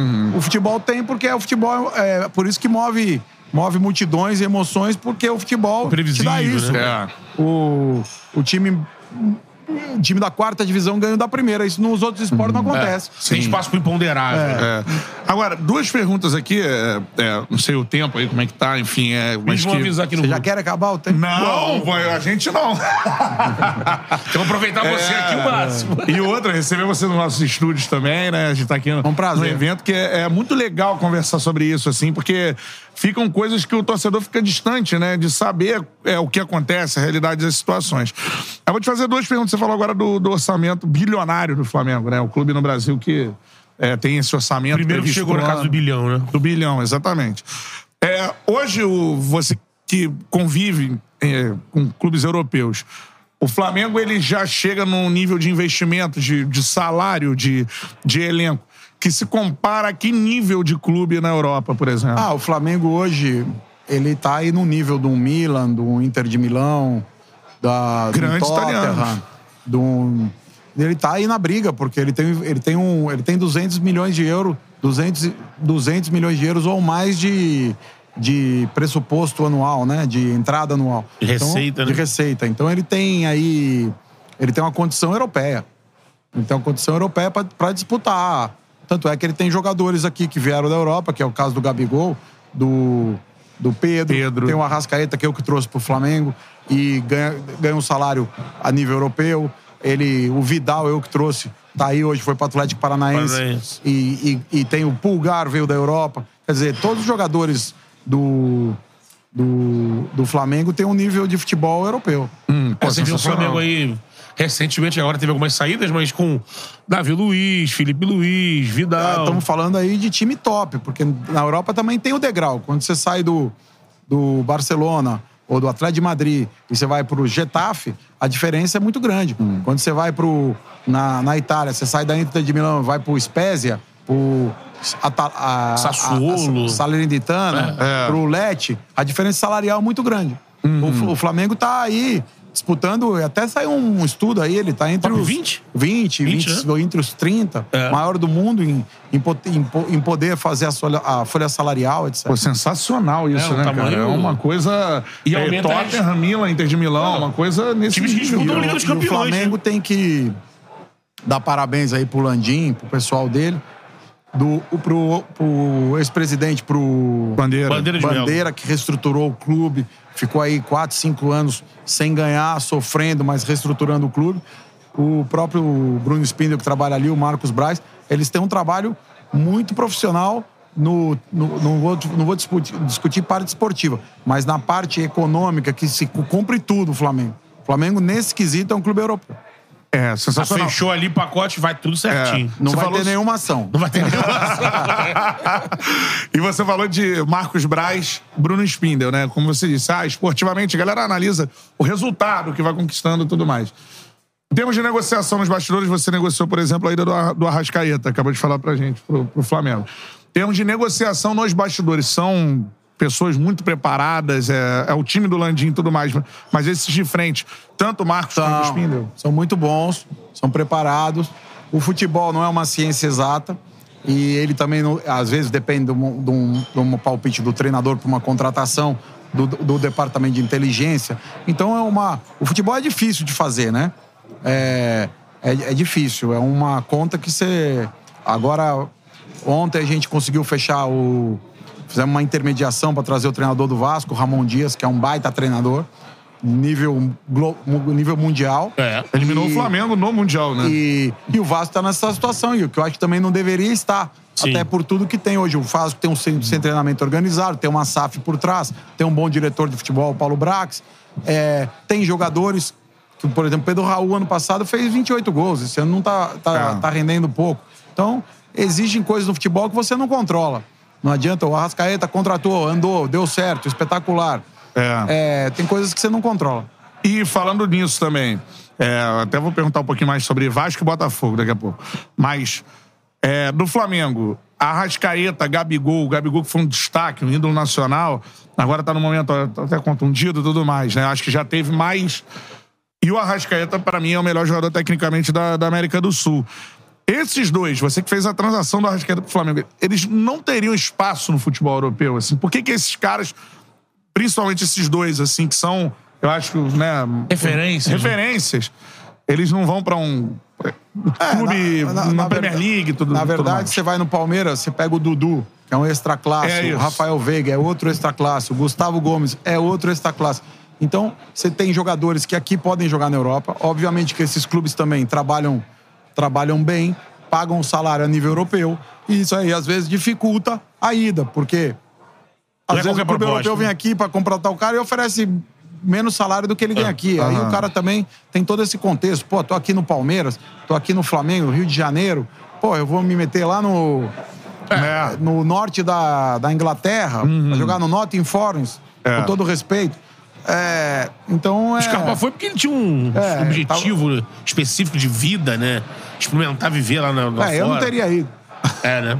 É, foi no É. momento que ele foi escolhido o melhor jogador brasileiro, né? É. Porque a gente tem que também entender o tamanho dos clubes do Brasil. O Flamengo disputa título, o Palmeiras disputa título. Isso eu converso com alguns jogadores que eu represento, como o Dudu, como o Veiga. Eu, eu falo, olha, vocês vão aguentar ir lá jogar para ficar décimo colocado, décimo segundo? Porque tem clube lá que é isso. É isso. Você, disputa, você não disputa nada, você disputa para ficar ali. É. No máximo, pra ficar Vocês na liga, estão com né? essa mentalidade para isso? Porque hoje vocês estão aqui, são os jogadores de seleção brasileira, jogadores que podiam ter ido para a Copa do Mundo, não foram. Os Só desses quatro que nós falamos, só o Arrascaeta foi, né? É isso. É isso. É, mas todos os outros podiam ter ido. Inclusive na seleção brasileira. Dudu, pra mim, é muito Eu injustiçado. levaria os três. É, O Gabigol, o Dudu e o Rafael. E o Rafael Veiga. Veiga também. E... E você tem essa conversa com eles, tanto com o Veiga quanto com o Dudu, Tem, você tem. Então, tem que também estar preparado para isso, né? Porque o Brasil vai crescer o futebol, tá Aham. crescendo, já mudou os estádios. Aí agora tá vindo a SAF, já paga um salário europeu. Tem uma liga E batendo na porta. O que precisa é mais organização pra gente poder competir de igual para igual com eles. Com certeza. Qual O desses... você- talento, o É. talento tá aqui. Que é o principal, né? Exatamente. Aqui eles vão comprar o Vitor Roque hoje, o Cauã Elias amanhã, o Estevam do Palmeiras, que é o Importante falar dos dois também. que é o Cauã e Messinho, do né? É. É, o Daqui Messinho. já fizeram proposta, então eles vão vir buscar o talento aqui. Com certeza. Falando desse, você falou de três aí que você, o Arrasca, acho que você já fez a transferência, e os outros dois você representa, o Veiga e o Dudu. Isso. É, se lembra agora de uma proposta que chegou pra tirar o Arrascaeta do Flamengo pra Europa, ou pra tirar o Veiga e o Olha. Dudu pra Europa? O... Teve proposta para Rascaeta para Europa quando ele estava no Cruzeiro, que eu fiquei a par. Porque eu trouxe ele do Defensor do Uruguai para o Cruzeiro e depois vendi para o Flamengo. Ajudei na venda, foi uma venda total muito difícil, problemática. É, Existiam outros né? fatores do futebol e conseguimos fazer. É, agora eu, eu acho que tem uma proposta do do Al Nasser de da, do, do Luiz Castro. Acho Do que vai ter uma oferta do pro Arrascaeta. Do, do Al Nasser. Então- Agora, a Europa, eu não. Eu não, eu não, eu É. não toco a carreira dele direto. Eu fiz as operações pra ele, então eu não tenho, às vezes eu não fico sabendo disso. Ah, mas é. uma proposta, o Nasser hoje é o clube do Cristiano, Cristiano Ronaldo, Ronaldo, do. Brozovic. Uma proposta grande, então. Já, depende, de- depende do, do humor dos árabes. Se quiser, o céu é o limite. É isso que eu queria entrar nesse mérito. né? Como é que o mercado, pra você que é um cara do mercado, né? Tá vendo essa mobilização, né? Do campeonato saudita, né? Que é o Al Hilal, tirou agora um jogador, o Savicevic. Ah, tirou É. vários. Tirou vários, né? O Jesus, 46. Jogador da Lazio, o meia da Lazio. Sim, sim. Não vou 46 lembrar. milhões. teve de proposta- Milinkovic Savic. Milinkovic Te- Savic. Teve é. proposta pro, pro, pro Messi ganhar 400, 500 milhões por ano. É, o Messi não quis, foi pro Miami, né? Isso, E aí, isso aí, eu acho que 400, 500 milhões de euros por ano é o. É o gera o futebol brasileiro todo. 3 bi, né? 3 bi e pouco. É uma loucura. Eles estão vindo pesado pra transformar a liga de um. É, dar visibilidade pra liga também, né? Porque tem o Cristiano Ronaldo. É, como é que você tá vendo isso aí? Os negócios podem. A gente pode ter números ainda maiores. Aí Esse, depende- esse número do Messi aí- não vai ter, né? Ali eles têm dinheiro ilimitado, né? Então, o cara tem o petróleo, tem, o, tem gás, tem um país, tem tudo. Então, é. Aí depende da. Acho que depende da vontade deles. Obviamente, depende de acordar para tirar o, o Arrascaeta do, do Flamengo. Flamengo. Vai ter que Tem uma chegar multa para pagar né? multa rescisória. O Flamengo também não vai querer se desfazer dos jogadores. Existe todo esse processo aí. Tem o Arrilau no Pedro, estão dizendo, né? É, já, já rolou. 36 milhões de Hoje euros. su- surgiu né? uma notícia sobre o Tiquinho Soares também. Eu vendia na hora. É. É isso que eu queria saber. Pedro. Se, se, é, é, é, aí no, teu- no teu caso, você estudaria dependendo do perfil daquele atleta ou pra esse caso, pra esse volume de dinheiro, você Ah, não. indicaria que fosse Eu mesmo? tô te falando aí como clube. Se eu tiver uma oferta de 36 milhões de euros, eu não, não, não, não oporia em fazer. É. É, é, um- é algo Pedro, já, o Pedro ganhou esportivamente no Flamengo, né? É. Ganhou o Libertadores, ganhou a Copa do Ah, Brasil. joga- jogador também tem um ciclo, né? Tem, Ah. que, você tem que ir buscando um jogador jovem, tipo um Vitor Roque da vida, tipo É. Estevan, tipo com esses que eu citei aqui. Sim. Tem Cauã do Fluminense, e buscar e também em outros mercados. Tem argentinos bons, você tem, você tem como. É. Você tem como repor, né? Veiga foi pra seleção, por exemplo. Foi. É, e dizem, né? A gente não tá no. Dois anos tardio. Exatamente. Mas a seleção dizem que dá uma chancela. lá, não. Agora o cara, o europeu pode chegar e. Pá, foi pra mais seleção carimbou. Olha, 2002, inclusive eu, eu tive com a seleção brasileira lá na Copa, que eu, meu amigo era da Nike, eu trabalhei um pouco com ele lá, tinham 18 jogadores da Nike na seleção. Naquela seleção, se eu não me engano, tinham 13. Deixa eu ver. Tre... Agora eu não sei Seleção precisar. pentacampeã. Mas tinham, ma- tinham no mínimo 10 jogadores que jogavam no Brasil. Isso. Isso aí. Ou, ou mais. E agora você vai para as últimas Copas do Mundo, parece que jogador que joga no Brasil não pode ir para a seleção. Acho que foram dois, Everton cara- e Pedro, né? É, E o goleiro, né? Parece E o goleiro que o cara Everton. foram três. Parece que o cara te dá um estampo que o futebol do Brasil não vale É, nada. Isso não aí tem que também. mudar. É. Porque nessa Copa do Mundo mesmo, o Dudu podia estar, o Gabigol podia estar, o Veiga podia estar. É, eu acho que podia ter cinco, seis ou sete jogadores que jo- jogam no Brasil. E, e isso até para valorizar o nosso jogador, né? Eu, se eu não me engano, em 2000, 2002 tinha o. Do Corinthians tinha o Ricardinho, É, o Luiz- Marcos o Goleiro. Luizão. Isso. Jogou aqui contra o Vasco, Mundial de Edilson. Clubes, 14 de janeiro de 2000. Tinha o É. Edilson, no Edil- mesmo time. isso. Tinha o Dida, Isso. tinha o Edilson, tinha o Luizão, Kaká tinha o Ricardinho, Ricardinho. Ricardinho Kaká foi no São Paulo ainda. Dida, Edilson, Luizão e Vampeta. Só do Ah, Corinthians, só do cinco. Corinthians, sim. O jogo que jogou aqui com o Mundial de Clubes É, contra o Vasco, Contra o Vasco. ali titular do Corinthians, cinco estavam na Copa de 2002. Sim. Que estavam É. no Brasil. Só, um clube só tinha cinco. É. Então, eu acho que tem que olhar para isso. O nosso futebol é competitivo, é muito bom. E a gente tem que também, se o treinador da seleção brasileira não valoriza o- o futebol interno, quem que vai valorizar? É isso. É, exatamente. Porque o Exatamente. Dudu tá lá no Palmeiras desde 2015. Pô, É, Ganhando, ganhando né? tudo. Ganhando tudo. Fazendo números espetaculares. Jogou um jogo na seleção, fez um gol, ganhou de 1 a 0 da Colômbia, nunca mais foi chamado. É, isso aí. Foi, foi é, amistoso Veiga, ainda pra. Chapecoense e tudo mais. Né? Ve- voando. O Veiga fez 70 gols em, de julho de 2020 pra cá, em três anos, fez 70 gols, é meia. É. É. Ano passado, ele, quando ele lesionou, até foi uma felicidade contra o Atlético Paranaense, que foi mais ou menos por volta de agosto, setembro. É mais ou menos isso, né? Mais ou menos. Sim. Ele tinha eh, 21 gols. É. não, o meia que entra na área. E aí você via, às vezes, o Tite em coletiva dizendo Ou 23 gols. Três gols, é. que, que, o que buscava um meia, né? Buscava um meia e falou, cara, tá aqui. É. É isso aí também é um negócio que a gente debateu muito na Copa do Mundo. Sim. Perdemos pra um time onde mais da metade da Croácia jogava na Croácia. É. É E o time não, não tava O ali. goleiro pegou o pênalti. É, jogava- o cara que fez o gol, o Petkovic lá, o- é, é, também Bruno Também. Petkovic também jogava na Croácia. E assim, Agora- croata. É, reta final da nossa, da nossa resenha aqui. André, já com um convite feito para você voltar aos nossos estúdios, que é muito importante tratar de negócio de futebol e, e eu acho que mudar a imagem que muita gente tem do empresário, cara. O empresário, muitas vezes, você tá falando aí da gestão de carreira, do objetivo do Vitor Roque e da condução correta, que talvez ele teria um outro processo. Você falou, se não fosse eu, na América do Sul, ele teria ido para outra equipe, vai porque mudar o futuro do cara, né? Profissional ruim existe em todas as áreas. É isso. O que a gente tem que dar voz pros bons. Isso, exatamente. É, Não pode baliz- balizar pelos ruins. É, né? agora, falando sobre isso, eu queria saber se já negociou com o John Textor. Não, ainda não tive oportunidade de, de negociar.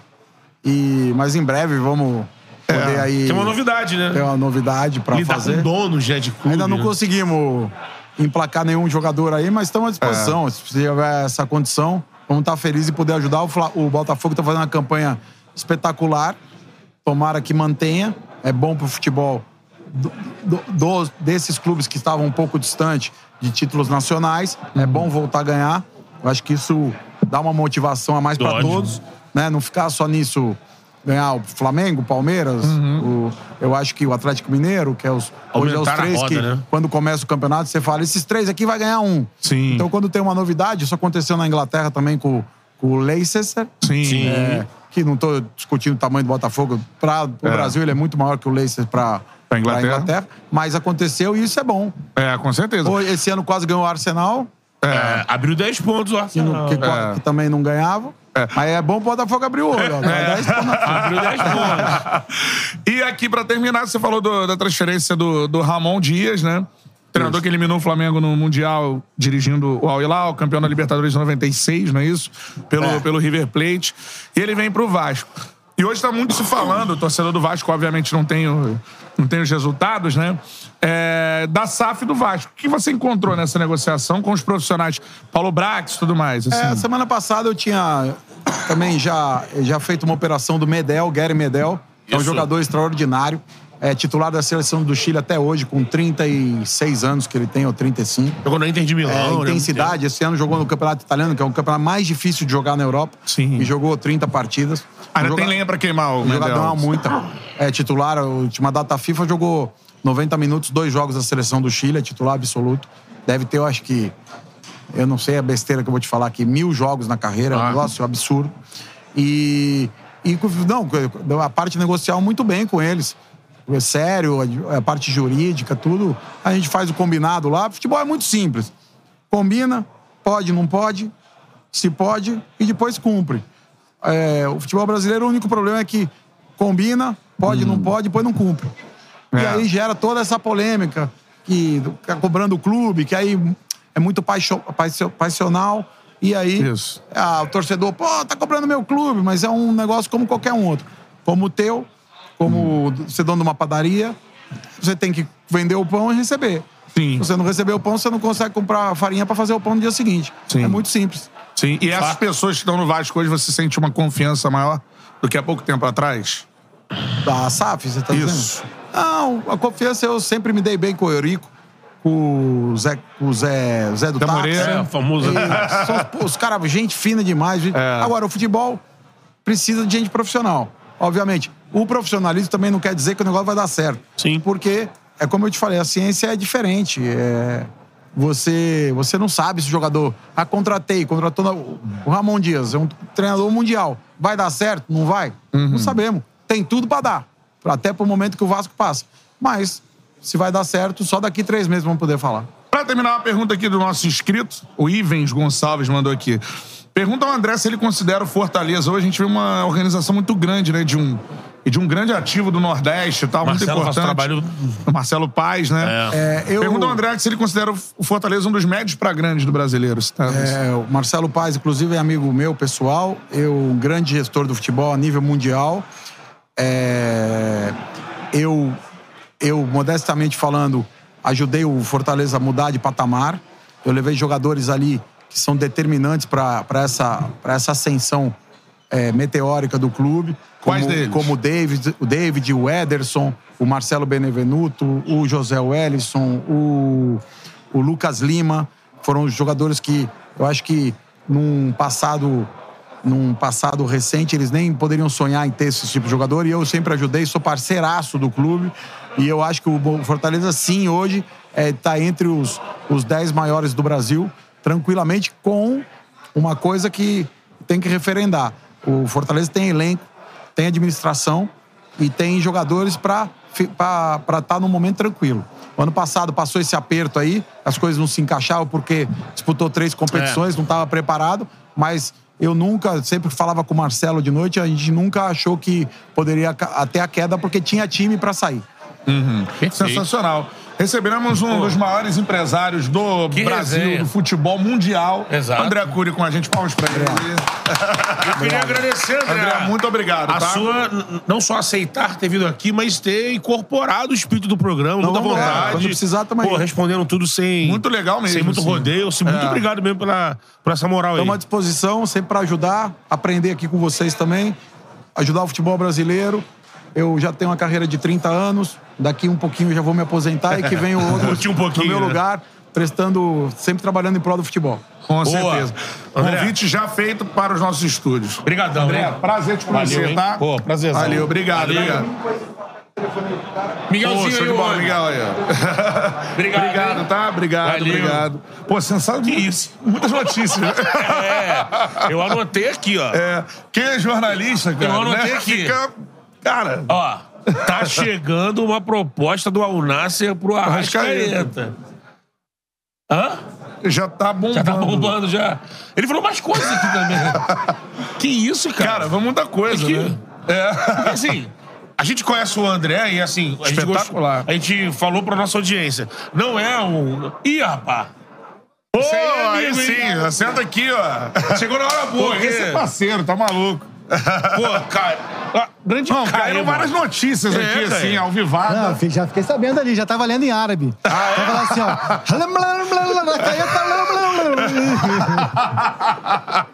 É. Caia Mota, palmas Pô. para um dos maiores repórteres do Brasil. Voando alto. Isso aí. Esse aí falou, acredita. Falou, quem A é o primeira, notícia, seleção? a primeira notícia é a seguinte: Ah. Diniz. alguém já veio três vezes aqui? Não. Acho que Pede não. música então, irmão. Eu sou o primeiro. Primeiro, primeiro. Primeiro, primeiro. Primeiro. Vale música, né? No Vai. final eu vou pedir uma narração, então. Então, beleza, já é. o terceiro, ó, o segundo vai ver três vezes aqui, Leandro Bochecha, essa semana no Charme. É, Leandro Bochecha. Vai lançar o livro O livro e dele. tudo. As Tem resenhas resenha. que não contém. Isso aí né? tem resenha. né? Esse tem. Saber se é o proibidão ou se é o liberadão. É. Proibidão é mais gostoso. Cara, Agora, já vou... Mano, fala aí. André Cury tava aqui e falou que tem proposta pra chegar pro Alnasser, pro Arrascaeta. Cara, e eu tava, É. eu tava, não, eu tô apurando inclusive intermediários levaram essa apuração pra ele hoje. Se eu soubesse, eu até interrompi ele aqui. Também de um jogador aí do futebol paulista aí que fiquei sabendo que tá com proposta do Al Nasser, mas ainda não confirmamos, então eu não Ah. posso antecipar aqui, mas estamos na apuração também. Olha aí, ó. Os caras vieram com sede, né? É, então, É, mas já reduz. Vieram é pra um decidir o brasileiro, hein? Tirou do líder. É, Tá tentando do vice-líder. É. Aí o Malvadão tem que acelerar com os homens do River que estão ali, ó. Vamos ver, vamos ver. Os homens do River estão ali. Tem que liberar aqui, o Dela é, é. Cruz aí, irmão. Agora, Agora. Caio, é o seguinte, mano, pra gente começar essa resenha aqui, primeiro quero te parabenizar por, cara, é, e aí eu queria falar, falei com a Gabi Moreira isso ontem, né? Tem uma parada que tá em extinção no jornalismo, infelizmente, que é o jornalista. Vamos falar muito disso no painel daqui a pouco ali. É, então, apuração. Cara, o Caio acompanha a carreira do Caio, acompanha de perto como setorista do lado dele, tentando ali. Mas não dava, né? O maluco é muito melhor repórter que eu. Então, assim. É... Cara, parabéns por mais uma notícia. Quem não sabe, notícia exclusiva do GE. Fernando Diniz, o novo técnico da seleção brasileira, muito antes do anúncio oficial. Operação do Caê, do Eric, mais de quem? Cassúcio Braga. Cassúcio que é meu companheiro de setorismo da seleção brasileira. O Marcelo Braga, que cobre Corinthians também, ajudou aí na, nesse processo de apuração. Que foi uma notícia que, assim, tava me deixando angustiado, né? Tu me conhece bem. É. Enquanto não É, fecha. Não, e eu tava agoniado, a questão não era você nem dar, dar o furo ou não, ou- ou que a, a concorrência desse, mas uma passividade que eu sentia nessa Uhum. questão de que a CBF vai anunciar o interino na próxima semana.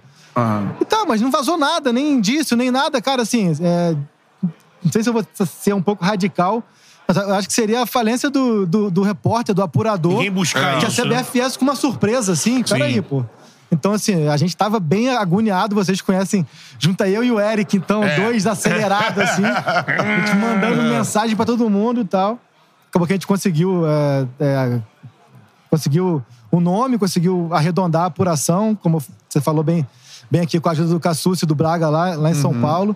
É, e, pô, foi uma apuração que me deu muito prazer. Primeiro por estar chegando agora na cobertura da seleção.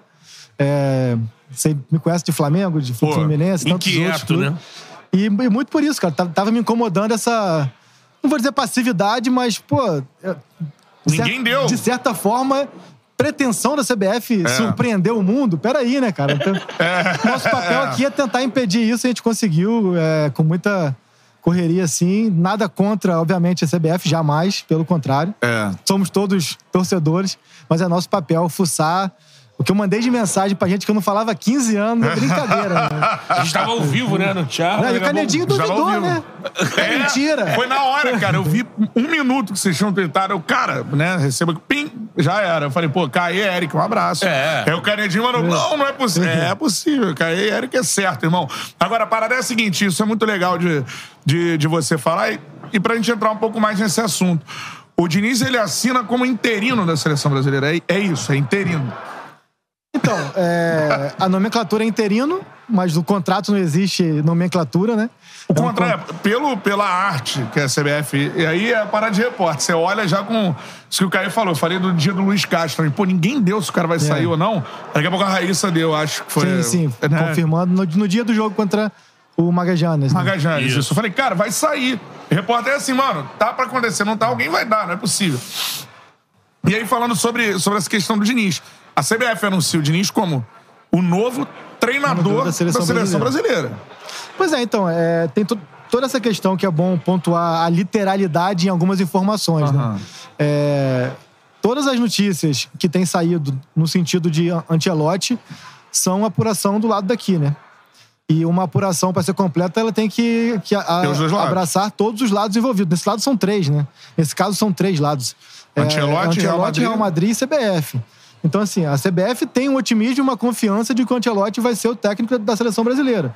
Só que é tudo de boca. Isso não tem, não tem nada assinado, não tem nada verbalizado por parte do Ancelotti. O próprio Adinaldo é, não verbalizou ainda diante dos microfones. É, o Eric Faria e o Ivan Halp deram com declaração em on do Edinaldo, sim, mas sem estar gravando. Foi declaração em on por escrito, digamos assim, quando a gente fala da imprensa escrita. Então fica essa expectativa. Então, e até lá, o Diniz é o técnico, né? E aí tem uma série de fatores. Em um ano, muita coisa muda, em um ano, muita coisa é, é, acontece. Há uma expectativa, sim, da CBF de que o técnico seja o Ancelotti, mas o próprio Diniz é, é, se recusou, e com todo direito, e corretamente até, a falar sobre isso. Eu sei que o contrato do, do Diniz é até o dia 5 de julho de 2024, meio da Copa América. Tem, esse, Meio, tem né? essa questão. Tem, na metade da Copa Tarde América. da Copa América. E o contrato do Ancelotti com o Real Madrid é até 30 de junho de 2024, metade da Copa América também. Por mais que, assim, é, a temporada na, na Europa acaba no dia 1 de junho, que é a final da Champions. Imagina-se que, diante de uma liberação, não seria problema que ele comandasse na, na Copa América, mas eu costumo falar que, assim, a, a informação ela tem que vir com mais respostas do que perguntas. E tudo que gira em torno de, Ante, de Ancelotti gera mais perguntas É, então. do que respostas. Isso eu queria saber de você, que é um cara que, pô, tá aí, acabou dizendo. Como é que fica, né? É, inquieto pra poder apurar uma notícia. Porque Ancelotti na seleção, a gente só tem o on da CBF. Na Espanha, ninguém fala, ninguém, ne- nenhum repórter espanhol traz nada disso. É. É, não tem o on do, do Ancelotti, o Ancelotti não fala disso. E outra coisa, que aí você é um cara da bola também, é, imagino que, pô, tenha te saltado assim a estranheza a- é, o antagonismo de Diniz e Ancelotti pra É. se preparar um trabalho pro outro, sabe? Então, assim, eu quando juntei isso tudo, eu falei, pô, os caras cravaram, é isso mesmo. Mas me parece assim, bota o Diniz, porque existe chances de lá Exatamente. Ancelotti falar assim, é. cara, ganhei a Champions.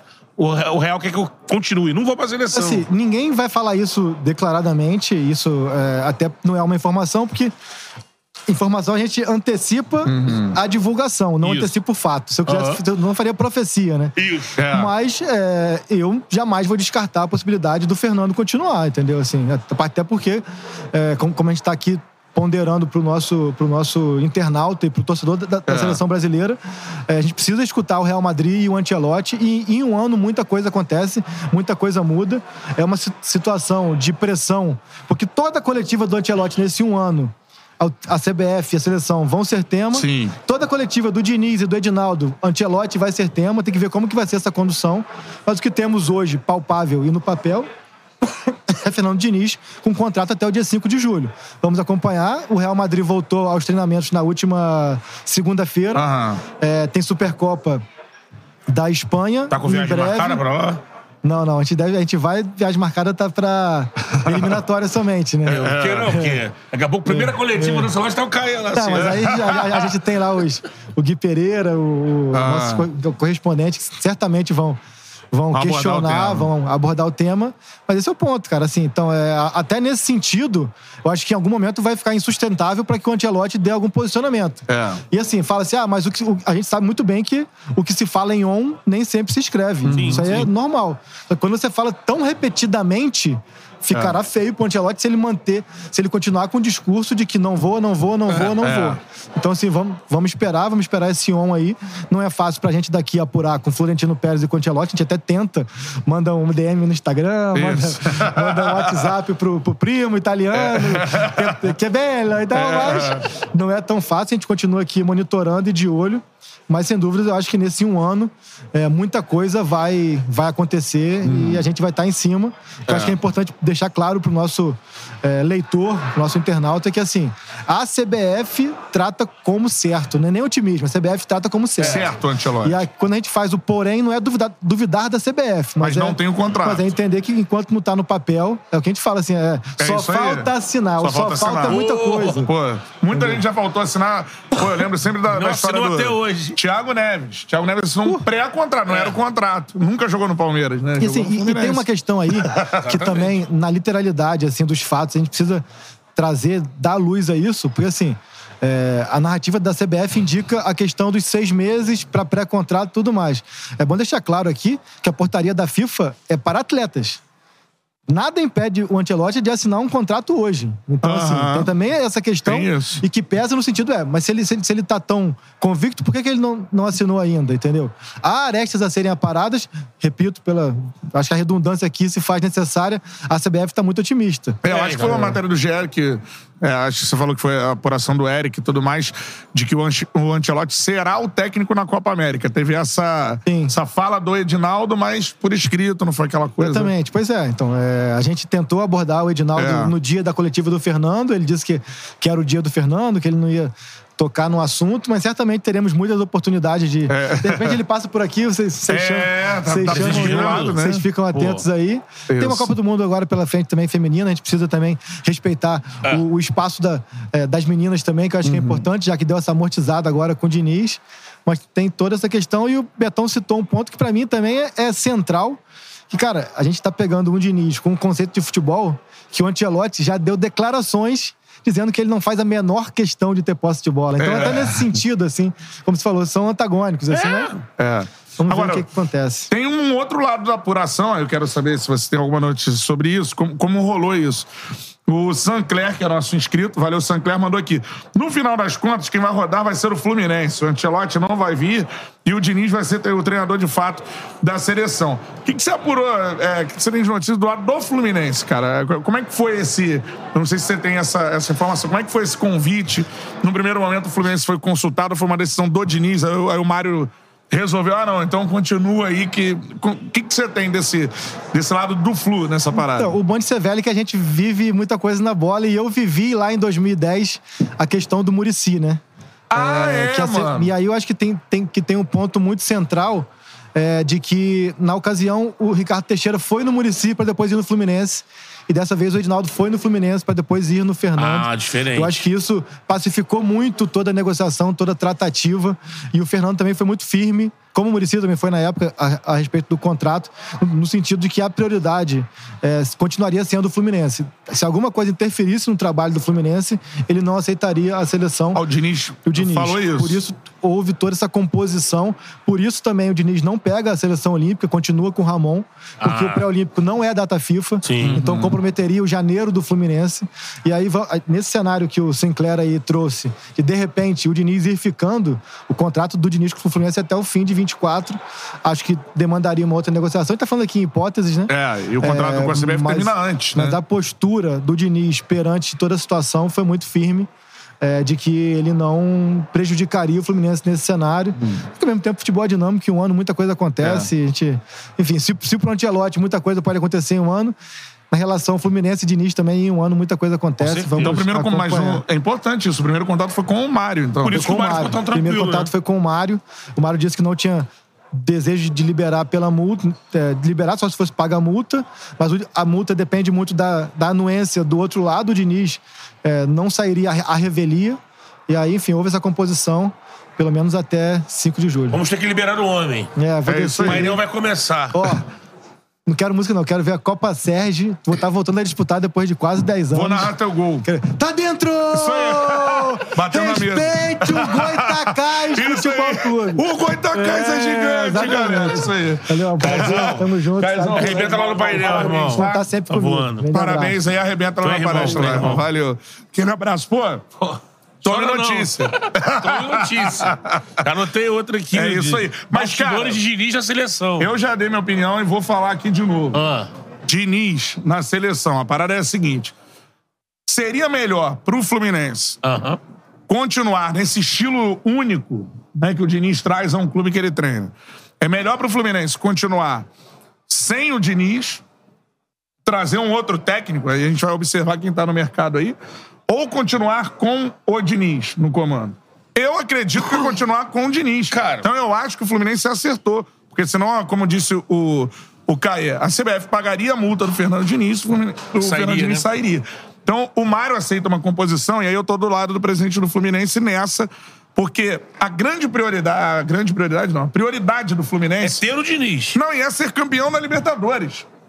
Aí eu já te falei que eu Essa acho. prioridade aí, a forma mais, é, com maior chance É continuar com de ser alcançada, essa prioridade, é exatamente com o Diniz no comando do Fluminense, pelo menos essa é a minha avaliação. Sim, sim. Então, assim, se você trocar, cara, porque uma Ô, coisa é man, você trocar de quinta, hein? um treinador é, que, enfim, não tem uma característica específica. No caso do Diniz, cara, é uma chance maior de o Fluminense vencer a Libertadores com ele do que sem ele. Que é a prioridade do Fluminense nessa temporada. Então, acho que o presidente do Fluminense, repito aqui, o Mário Bittencourt acertou na manutenção do Fernando Diniz. E o que o Caê diz corrobora o que eu acho do Diniz ter exigido de que a seleção prejudicasse o menos possível o trabalho dele no Fluminense. E ele bateu o pé, não será o técnico da seleção olímpica, por exemplo.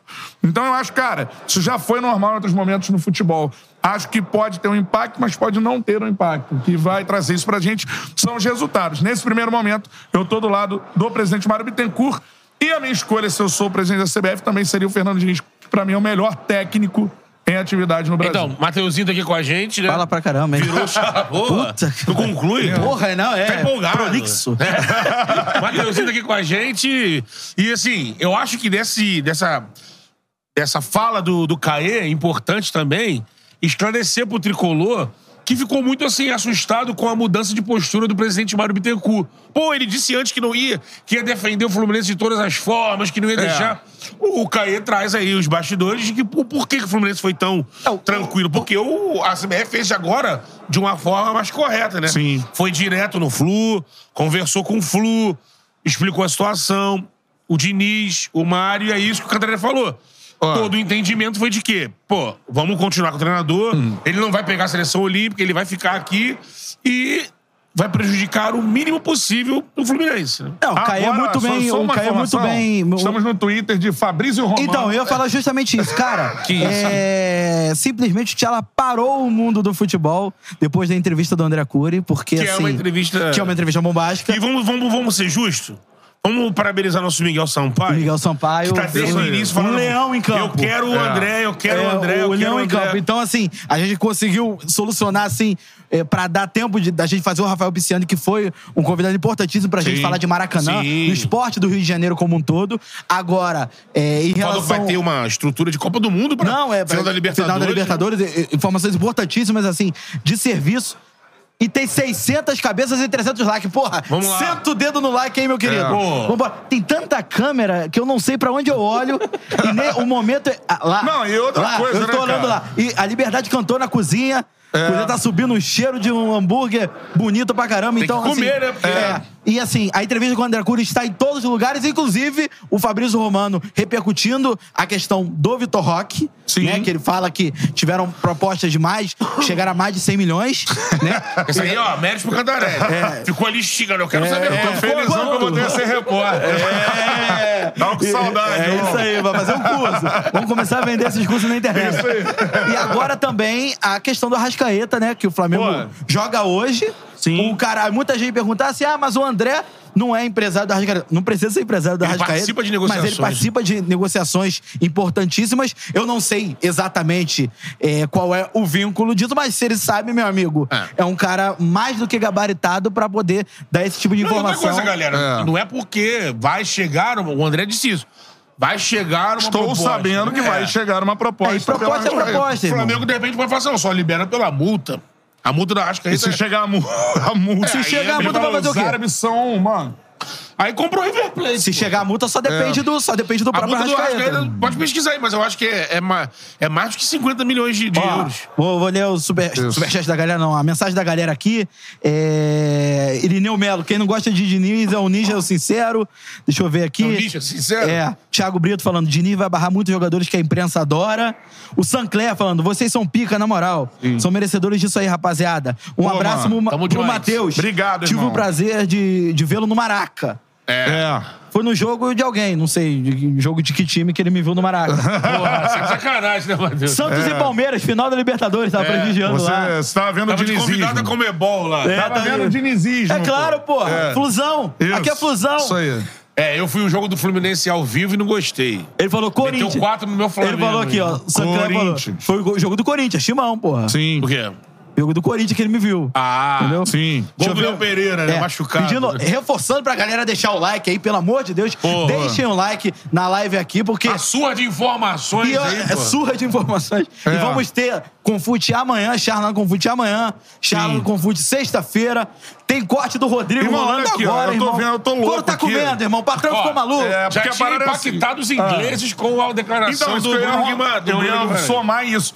Mano, ontem a gente saiu na, na ESPN inglesa. Viu os caras falando? É no Oh, oh. menino linha de passe inglês. Viu Tá eles? ligado? É. Oh, Não é? É, Deu crédito, é, é pô. isso aí, E o- e o pula Fabrício essa também. parte. ao podcast em Charlotte. O linha de passe. Não entendi. Deixa daqui, quieto, pula essa parte, pula Eu essa, pula essa O parte. referente ao inglês aqui não deu. cara. Ah, não, é verdade. É, por essa Lá parte. deram um crédito O aqui, Lia- ó. Os ingleses. Olha aqui, ó. Linha de passe bretão. Lê aí. Ah, Bruno Guimarães, né? Declaração Bruno que é o. Charla, falando do, do potencial do Manchester City. Eu achei É, muito que ele legal. fica com muita raiva de jogar com, com o City, porque parece que o time dele é de criança Isso. contra profissionais. Aí os gringos ficaram logo. Like a children. Ó, Isso aí. O. Acto Fute. Eu tô louco aqui, irmão. tô Acto meio-. Ah. Acto Foot. É uma página de Twitter. É, não sei de, ser de futebol, né? Sim, tem só 6 milhões de seguidores. Tá falando aqui É. do, do- da declaração do André Cury em relação Sim. ao Vitor Roque. Chegamos ao mundo! O mundo descobriu Comentário de quem? Charla Podcast. Comentário de quem, Guerreiro? Thales Rocha, Thales vai. Rocha. Vamos ver. Achou aí? Thales Rocha. A Brasil tá toda parada. Pelo menos dá tempo de ver esse Charla top. Aí sim. Obrigado. Mas olha só. Deixa ali no suporte. É. Duas mãos no volante. Isso. Não faça igual a, a uns amigos meus que ficam olhando o celular e no volante ao mesmo tempo, Seu entendeu? amigo tem mais ponto que o Botafogo na carteira. Pô, então, amigo. Tá dirigindo legal. O- não, esse amigo esse, ele faz a curva falando assim, ó. Vou dar o tchau pra câmera da, da, da multa. Isso. Porque ele faz bandalha. Irmão. É. Ó, É um seguinte, cara. translocado. Seguinte, ó. É, a primeira maluco, coisa, hein? deixa eu só explicar o que tá acontecendo aqui, porque a galera tá caindo aqui na live agora, o que, que, que tá Onde é acontecendo? que eles estão? Vamos por partes. A primeira coisa, este evento se chama Confute. É o maior congresso de futebol da América Latina. É espetacular. Por aqui passam todos os é, ativos do futebol. Então, jornalistas, jogadores, treinadores, empresários, diretores, tudo mais. Então é muito legal. A gente fez uma edição dessa no ano passado lá em Fortaleza, no- na Confute Nordeste. Isso. E agora estamos fazendo a Confute Sul-Americana, como o nome já diz. Nos aqui representantes de River Plate, Boca Juniors, enfim, né? Toda a América do Sul. Ah, sim, independente. E é isso. O Charla Podcast está falando ao vivo daqui, no hotel na Barra da Tijuca, ok? Cara, sabe o mais legal daqui? Ah. O stand Raça Independente junto. Juntos. Pô, sensacional. Porra, foda demais. Os caras é. conseguiram essa Tem o proeza. stand do Racing ali, pô. Olha tem o stand amarro É. do Racing, irmão. E lá, e, e lá- já vou lá embaixo? Taça da Libertadores, irmão. Porra, um negócio assim, Que tá com surreal. segurança Então, de aí, vamos tirar. É. Segurança do Mengão, porque a taça ainda é, do Flamengo. A taça do mundo é nossa. É o A taça da Liberta, a, a taça da Liberta está aí. é. Está, agora está na né? área. Olha só, tem um comentário legal aqui do Eduardo Melido Ribeiro. Libera o canta porque tem Botafogo na Sula daqui a pouco. Hoje eu não vou narrar Ih, não. Botafogo na Sula, infelizmente. Galera do Mas Fogão. vai ver o jogo? Não. Vou. Como? Qual é o horário? É que horas? Irmão, tem que separar o... Sete Olha horas, só. dá tempo Dá tempo. Sabe o né? que é isso? É o cara que ele faz a boa gestão da sua vida. É. Ele consegue compartilhar o profissional, que é, Obviamente. né? Vai narrar Sim. com o pessoal. Sim. Que Mas é assim, o quê? O, Mas hoje, né? hoje eu vou narrar o Coisa Ruim Voltou, irmão. Mandar um abraço pra Getúlio Vargas, que estava ouvindo o programa o dele pessoal do hoje. GE tava falando E, que... e o GV mandou assim: como canta diz o coisa ruim voltou. Só que tá, tá gerando né, uma espécie de ruído, galera. Pô, mas coisa, coisa ruim é porque bota medo, irmão. Não tô falando do sete pele, do Cramunhão, não. Também. Entendeu? Mas associam a gente também aí. É o capiroto. Um coisa ruim, voltou. o sistema é foda. O né? sistema é foda. sistema é o João. Guilherme tava mandando aqui Sabe que eu também. na, na Rio Gol do Rasqueta falei O foda no ar, da- né? Sistema é foda. É, mas primeiro você falou o foda do Tiquinho. Tiquinho então Soares calma. também é foda. Então Tiquinho não é vem, foda, Tiquinho não vem adorar é. a pílula, não, O rei da cocada preta. Já viu algum narrador falando foda, não é? Eu falei. Ah, mas você tem... Você tem Carta crédito, branca. carta branca, pô. Isso. Seguinte, ó, vai mandando aí a sua mensagem, cara. Pode comentar sobre o que tá acontecendo no Ó, futebol o, também. Fala aí. O está Thales pegando, hein? Rocha, que Ah. está nos acompanhando, falou que tá no Uber. É, o Thiago Brito falando. Pô, que legal, cara. Deixa eu ver. Ó, é, a Então já Carla passaram por falando- aqui hoje o secretário de esportes do Rio de Janeiro, Rafael Pisciani. Rafael Pisciani, o jornalista Diabo da parceiro- Tijuca, coisa ruim sou eu. é, tem o diabo, pô, é o Tá mascote do botando América. medo de ninguém, Mequinha. Agora, a parada é a seguinte: passou aqui Caê Mota, um dos maiores jornalistas Pô. do Brasil, o cara que deu a notícia de Diniz na seleção brasileira, só isso. Trouxe bastidores aqui, né? Isso aí. E tivemos um dos maiores empresários de futebol, talvez o principal hoje em atuação no Brasil, que é o André Cury, que acabou de realizar, como ele mesmo disse, a maior venda de um jogador, a maior negociação da história Falou, das Américas. falou né? também sobre a situação com o Atlético Mineiro, o acordo tudo e mais. tal. Mais de 30 ações. Não, e Vitor né? Roque recebeu proposta de Tottenham e Manchester United, que superariam 100 milhões de euros. Ah, o, próximo convidado. O próximo convidado, deixa eu ver. Javier Montarini, presidente de Relações Públicas Interinstitucionais institucionais do Huracan da Argentina. Isso, isso. Então, Ah, repetindo, Javier Montarini, presidente. Vamos a hablar de, despacito. Ah, que- é, então, hablar despacito. Eu sou toda Não é um Sim. evento. É com fu. Ela com fu. Sim. Eu soube, eu, eu fui dar uma brifada ontem aqui com uns amigos da Argentina, né? E assim, fiquei sabendo que o Huracan faz uma situação que eu nunca vi aqui no Brasil Hum. falarem disso. Ele tem escola de treinador. Pô, isso é bacana, porque é a escola argentina de É. treinador. Então, assim, tem uma gente outro dia formação... teve. Eu narrei um jogo, foi o quê? Flamengo e Fortaleza. Sim. Jo- Jorge Sampaoli contra Juan Pablo Voivoda. Isso, dois treinadores argentinos. né? É, outra situação também é o investimento na base do Huracan. Tinha um jogador jovem que é o destaque deles, o, o Renzi. Renzi, eu acho que diz assim, né? Aham. Que até estavam botando na, um volante que sai pro jogo. Antes do Alan ser confirmado de fato como jogador do Flamengo, tá- tinha uma especulação Sim. do Renzi poder vir pro Flamengo. É um destaque né, do Huracan. Já Sim. está sendo observado por clubes da Europa. Então, assim, a gente pode falar com o Mon- o Montarini, né? Ele que é é também um dirigente institucional né? Sim. E, de relações do clube, sobre isso, né? Investimento na base. Porque o Huracan não é um das equipes tops da Argentina, mas está em Libertadores. Revela muita gente. Hora Sul-Americana, revela muita gente. E aí é interessante também pra vocês praticarem, hablarem. É. Afinal, vocês estão com fute sul-americano. ele hable também num portunhol, né? Sim. Outra informação importante eu achei, cara, do, do- da, nossa, da nossa entrevista com o André, foi da situação do, do Medel, né? É, ele passou. O Vasco. Já já eu volto porque o convidado tá chegando. Tá chegando. Ok, é isso Ele trouxe aí. informações do, do Medel Sim. que o Vascaíno vai gostar, né? Porque Com certeza. atuou, atuou muito bem na Liga Italiana, mais Sim. de 30 jogos. Sim. Isso é importante. Essa é a parada. Cara, dá um like aí, dá uma moral pra gente com Fute. Charla Podcast na Confute Sul-Americana. Javier. Beto. Bruno, Sim, Javier. Sim. jogadores. Em nome dos jogadores. Javier, Javier. Javier Montarini, ele é o presidente de Relações Públicas Institucionais do Huracan. Palmas pra ele. Palmas pra vocês. Javier, uma honra receber você aqui para falar do futebol argentino e principalmente de um clube tão importante como o Huracan. Como é que você vê a importância desse evento hoje para a comunidade do futebol na América do Sul? Ok. Lá está bem? Sim, Bom, sim. primeira ideia, eu não sei como você sabe que eu falo português. Porque me falam tudo em português, hein? Se eu não falar, o que, passa, cara? Vai despacito, um O pouquinho. que passa? Fala devagar. Me disseram isso. Português des- despacito. O primeiro é obrigado pelo, obrigado pelo convite, Beto e Bruno, porque, bom, você falou, um Huracan é um clube muito importante, mas também é um clube que faz todas as coisas com muito esforço.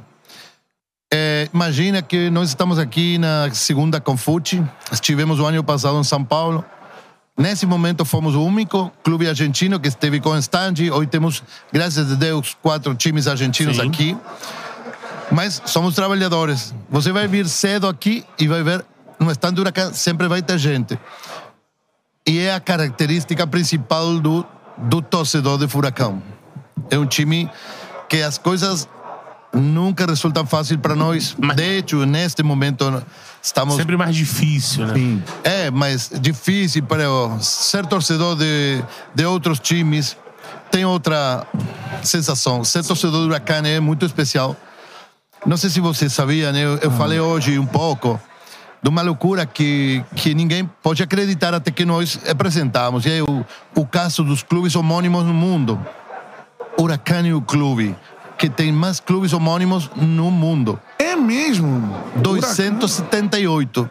É mesmo? Sério? É, e nós temos aqui no WhatsApp 278 clubes Huracan de 17 países. Caramba, no, no Brasil a gente tem muito. É muito comum é, nomes repetidos de clubes tradicionais aqui no Brasil. Então você tem Mas no. Brasil, acho que é o único, o único país da América do Sul que não tem huracanes.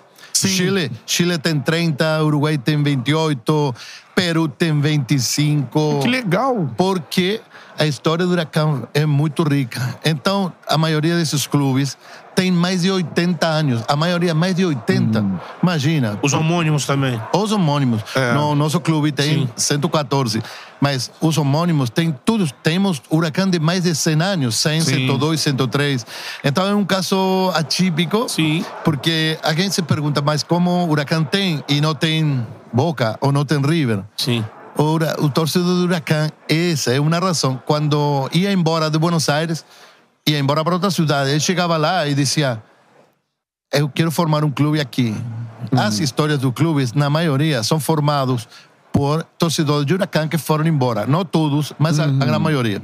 Grande maioria. O cara sai da Argentina Aham. e tem tanta paixão pelo Huracan que ele fazia, calma aí, tem que ter um Huracan aqui onde eu tô. Isso é muito bacana, cara. Sensacional. imagina, eh, como falando aqui, as cinzas, quando se você se morre, Sim, as sim, cinzas, cremadas, é, cinzas. a cinza do meu avô está no estádio.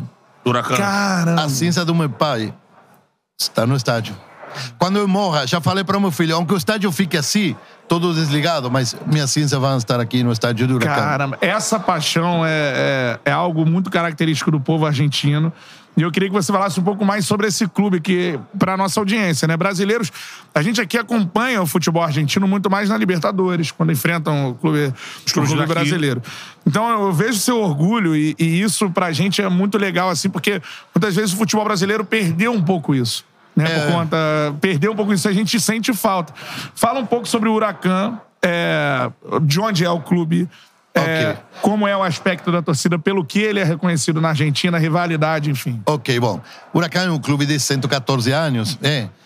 É, vocês têm, quando fala dos, dos times grandes, tem seis times historicamente grandes e que são os clássicos, que são Boca River, é, Independiente Racing, Racing. e São Lourenço e Huracán. O- a história de Huracán é dentro da cidade de Buenos Aires. Huracán está ubicado no, na parte mais pobre da cidade. Então nossa nossa hum, turma, nossa eh, como se fala de hinchada? É, a torcida. Torcida, Nossa né? torcida é muito sofrida, é muito pobre. Buenos Aires é a cidade mais rica economicamente da Argentina, mas nosso clube está ubicado na parte mais pobre do, do- da província. Então, sempre é muito difícil para o torcedor chegar ao estádio. Historicamente, eh, nosso clube, neste momento, tem 36 mil associados. É o tope máximo que teve na história. Quando foi a, quando foi a, a Covid, a pandemia, Sim. todos os clubes desceram a quantidade de associados. Porque a gente não podia jogo, assistir ao né? estádio ter jogo. Huracan mantuvo a mesma quantidade, incrementou somente para colaborar com o clube. Pra Como a gente ajudar. diz aqui, são torcedores muito fiéis. Muito fiéis. Muito fiéis. Neste momento estamos passando um momento muito difícil, é? Pero sempre eu digo, não, é, uma pessoa não pode avaliar, evaluar, avaliar uma gestão do clube pelos resultados esportivos, porque pode fazer tudo bem, mas Isso. a bola bate no palo, vai fora e então tudo está mal. Nesse momento é muito difícil. Então, para nós, vir para aqui foi um duplo esforço. É, com mostrar, nosso, né? nosso rival histórico. Você é muito parecido a Galhardo. Galhardo. Ele é Galhardo. Maneco, maneco. Maneco. Ele é muñeco Por causa Galhardo. do- Maneco. Por Você viste, roupa. você viste igual? Sim. Você viste igual que o muñeco também? Só não tem La Plata, né, Eu, galera? eu não sei, não sei. Eu, ter- eu teria que ver o, o saldo bancário do senhor. Bom, então eu te dizia, o clássico, o clássico nosso é São Lourenço de Almagro. Sim. O time do Papa. Do Papa. Sim. É, temos muita rivalidade, mas tenho muitos amigos lá. O futebol, quando você, quando você faz dessa maneira, com paixão, tem que respeitar tudo. É, porque eu tenho paixão por meu clube e eles têm por São Lourenço. Depois, quando a gente entra no estádio, ninguém quer perder, mas é, é o que acontece com nós. Se a gente perguntar, o maior ídolo da história do Huracan. É, joga- os, melhores. O maior. Ah, Essa é uma discussão. Eu, eu, por quê? Eu sempre digo que os jovens estão acostumados somente olham o que está acontecendo hoje. Agora. Se você olha toda a história, o terceiro goleador do futebol argentino é Hermínio Massantônio, mas ele morreu faz muitos anos, mas ele é terceiro goleador da história total. história. Tá, tá. Depois tem grandíssimos jogadores, desde, a- desde para mim, óptica, o melhor jogador da história, e depois vai poder. Nós tivemos um que se chamou René Houseman. René era similar a Garrincha em tudo. no jogo e na vida. Caramba. Boêmio. Ele- Boêmio. Ele morreu boêmio, eh, ele morreu sem dinheiro, mas ele foi. Maradona falava que Houseman tinha sido melhor que ele. Caramba, Maradona Maradona falava falava De isso. Stefano, Sifuri. Melhor, muito melhor. Bom, Di Stefano jogou no Huracan também. Sim, Eh, e depois para aqui tem, bom, agora Javier Pastore, Ignacio Puceto. Aham. eh, eh, bom, o número 10 do River Plate, campeão da Libertadores, Piti Martinez. Piti É Martinez, nosso, sim. Saiu de nosso, de nosso clube. Aham. É Espinosa Independente. Ou seja, é um clube que precisa Formar, né? formar, porque não tem grana como tem outros para gastar. É, isso que eu ia até perguntar pra você. Querer saber dessa, dessa essência de formação do Huracan. Por ser um clube que não pode ir no mercado pegar os melhores, ele forma. Agora, recente, o, é, não sei se é assim que pronuncia, o Renzi. O volante. Hesse, é, Renzi, né? Ele é Tá todo mundo de olho, né? É, Hesse é um grandíssimo jogador. Também temos o número 7 da seleção sub-20, que se chama Gauto. Galto, Galto narrei tem- Copa do Mundo é. Sub-20. Bom jogador. É, atacante. Atacante. Ele, ele vive, eh, como falar aqui, a pensão, casa de, eh, de jovens. Sim, é. é Como- peneira. Onde enfim. você põe os, os jovens que não têm grana Sim. quando vêm para jogar o seu clube. Ele veio para Huracan aos 11 Ah, a gente anos. chama de peneira. Ok. É o teste, Concentração. é, enfim, é. Ele veio, ele veio com nós aos 11 anos. Sim. Ele debutou, acho, com 17, já tem 19. E eu- é uma. Como se fala? Joia? Uma Joia, joia. Um, um jogador muito, muito bom. Muito bom jogador. É, é verdade, se.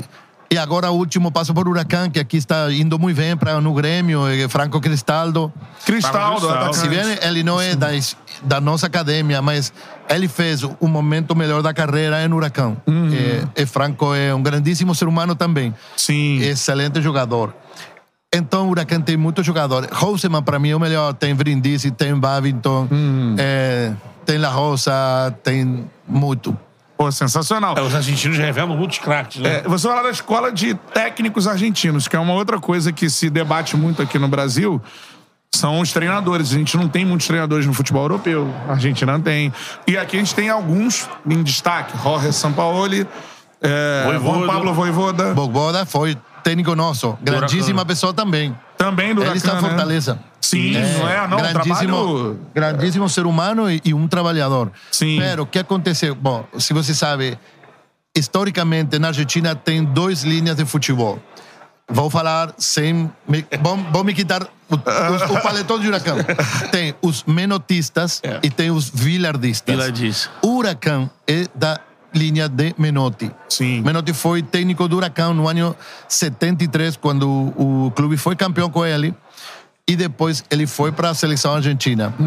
Tem um estilo de jogo diferente do que a gente vilardista. Então, mas os torcedores do Huracan gostavam de jogar bem, gostavam de ganhar sem fazer Passaram pelo balão. ganhar, gostamos de ganhar sem bidão de branco.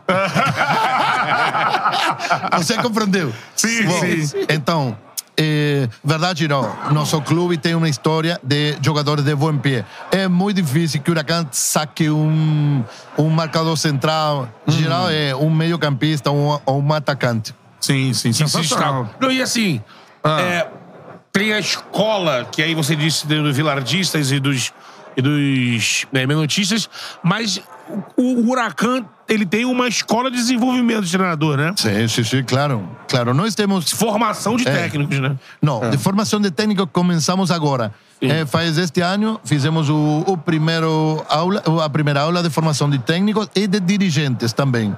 Ah, que legal. Pero nós temos os, as crianças chegam ao clube aos quatro anos. Sim.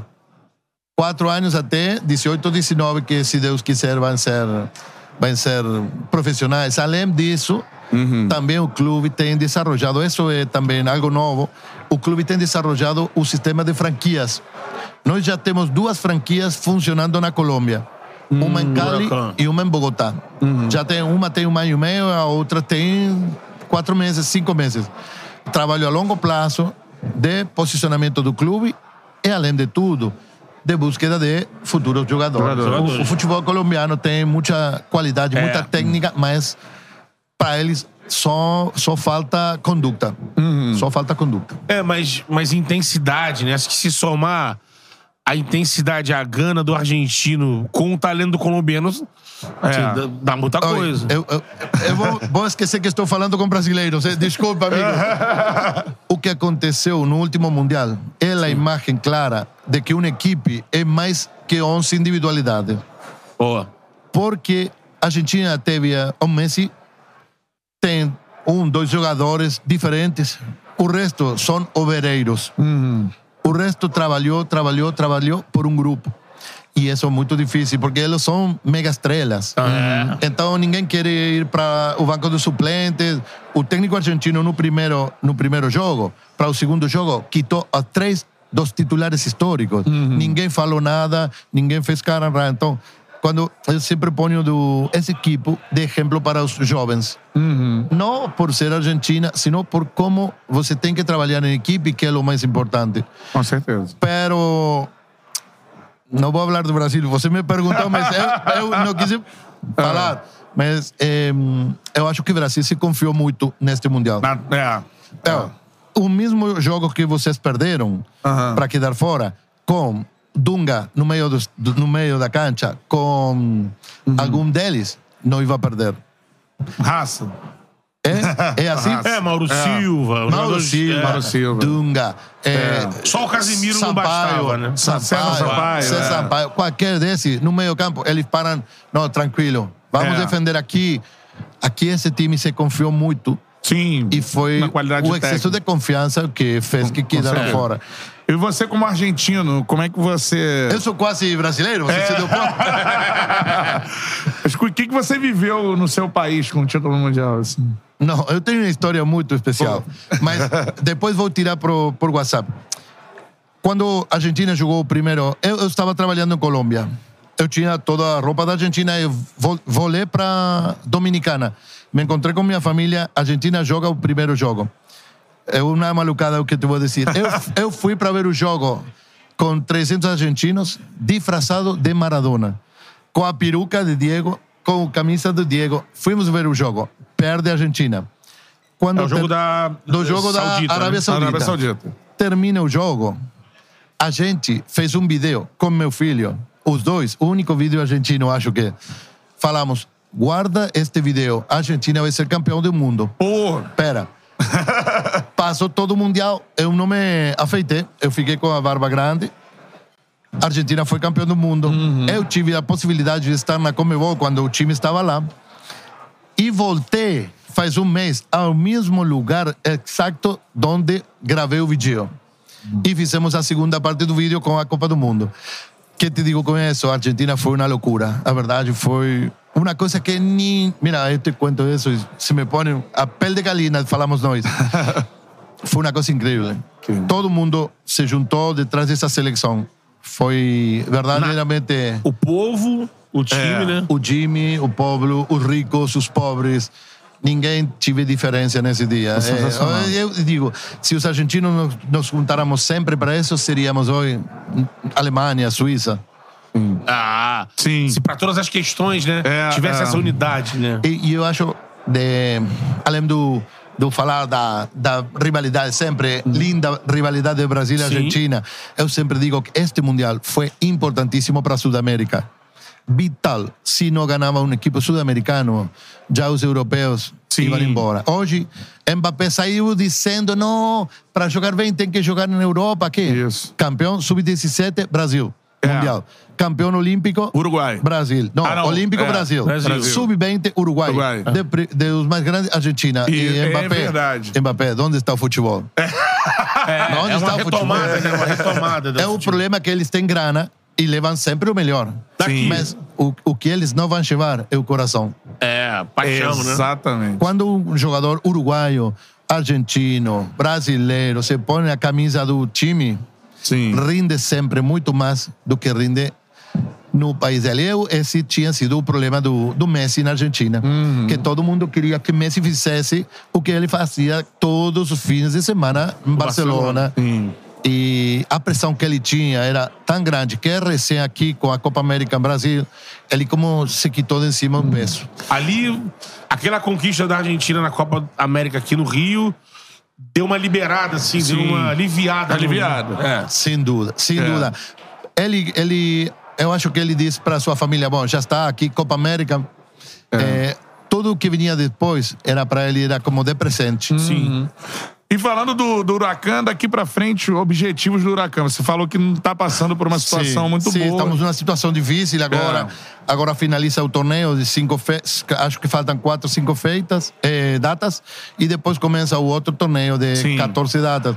É bom, temos que melhorar, reforçar-nos. A verdade, incrível, o time está perdendo todos os jogos 1 a 0. E a maioria dos jogos perde sem merecer perder. Eh, são essas coisas que quando vem Futebol. futebol. Antes não, não jogávamos bem e quizá ganhávamos. Hoje é difícil, mas eu acho que o Huracan vai fazer uma, um bom mercado de, de, de contratações e vamos sair bem. É difícil, sim, é difícil, mas o torcedor nosso sempre está acostumado a Sempre apoiar, confia. a apoiar nos primeiros O, momentos. o, o, Hans, certeza. o, o Hans fica? O volante? O Hans? Esse- Ele fica? Ou ele vai sair? É, não sabemos. Não, não sabemos. Eu não falo de coisa que não sei. Javier Montarini com a gente. Palmas pra ele. Prazer, irmão. Sensacional. Gostou? Viva Gostou, o do, Hura- gostou é. do papo? Show. Gostou do papo? Da- charla. da Adorei. charla? Vamos tirar foto agora? Sim. Vamos tirar É, vamos tirar foto, irmão. Sem foto eu não vou pra casa. Alguém tira foto aqui, por favor. É. Galhardo. Ô, galera. Galhardo. Galhardo. Não. Primeira vez. Aí sua Manheco. cara do Galhardo aí, ó. É Tira foto pra ele aqui. Sim. Ah, tira. Tira aqui, ó. Isso. Vai, ó. Espera, um minuto. Tira com esse também. Isso. Ali, ó. Tirar uma foto aqui. Viu sua cara do Galhardo. É. Agora foto da La Plata.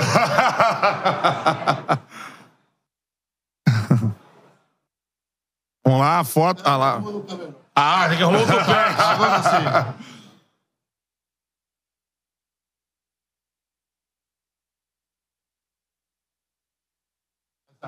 Ô, Ô, irmãos. Uma honra receber você aqui. Não, Muito mim é obrigado. um prazer. O que quiser saber ou precisa, estamos com um stand.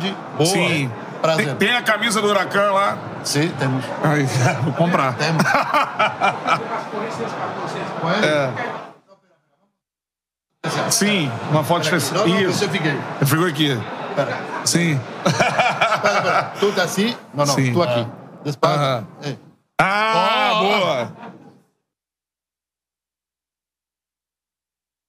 Essa é a foto do seu podcast. Sim.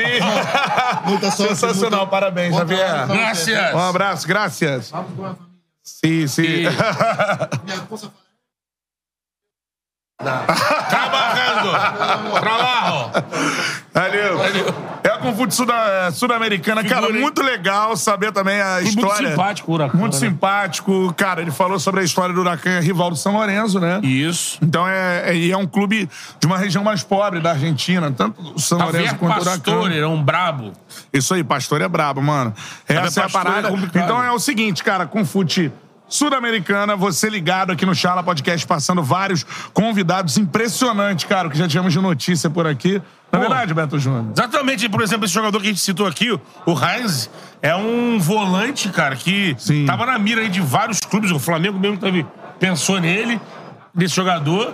E, e a Europa também, né? Muito de olho, como ele mesmo disse, né?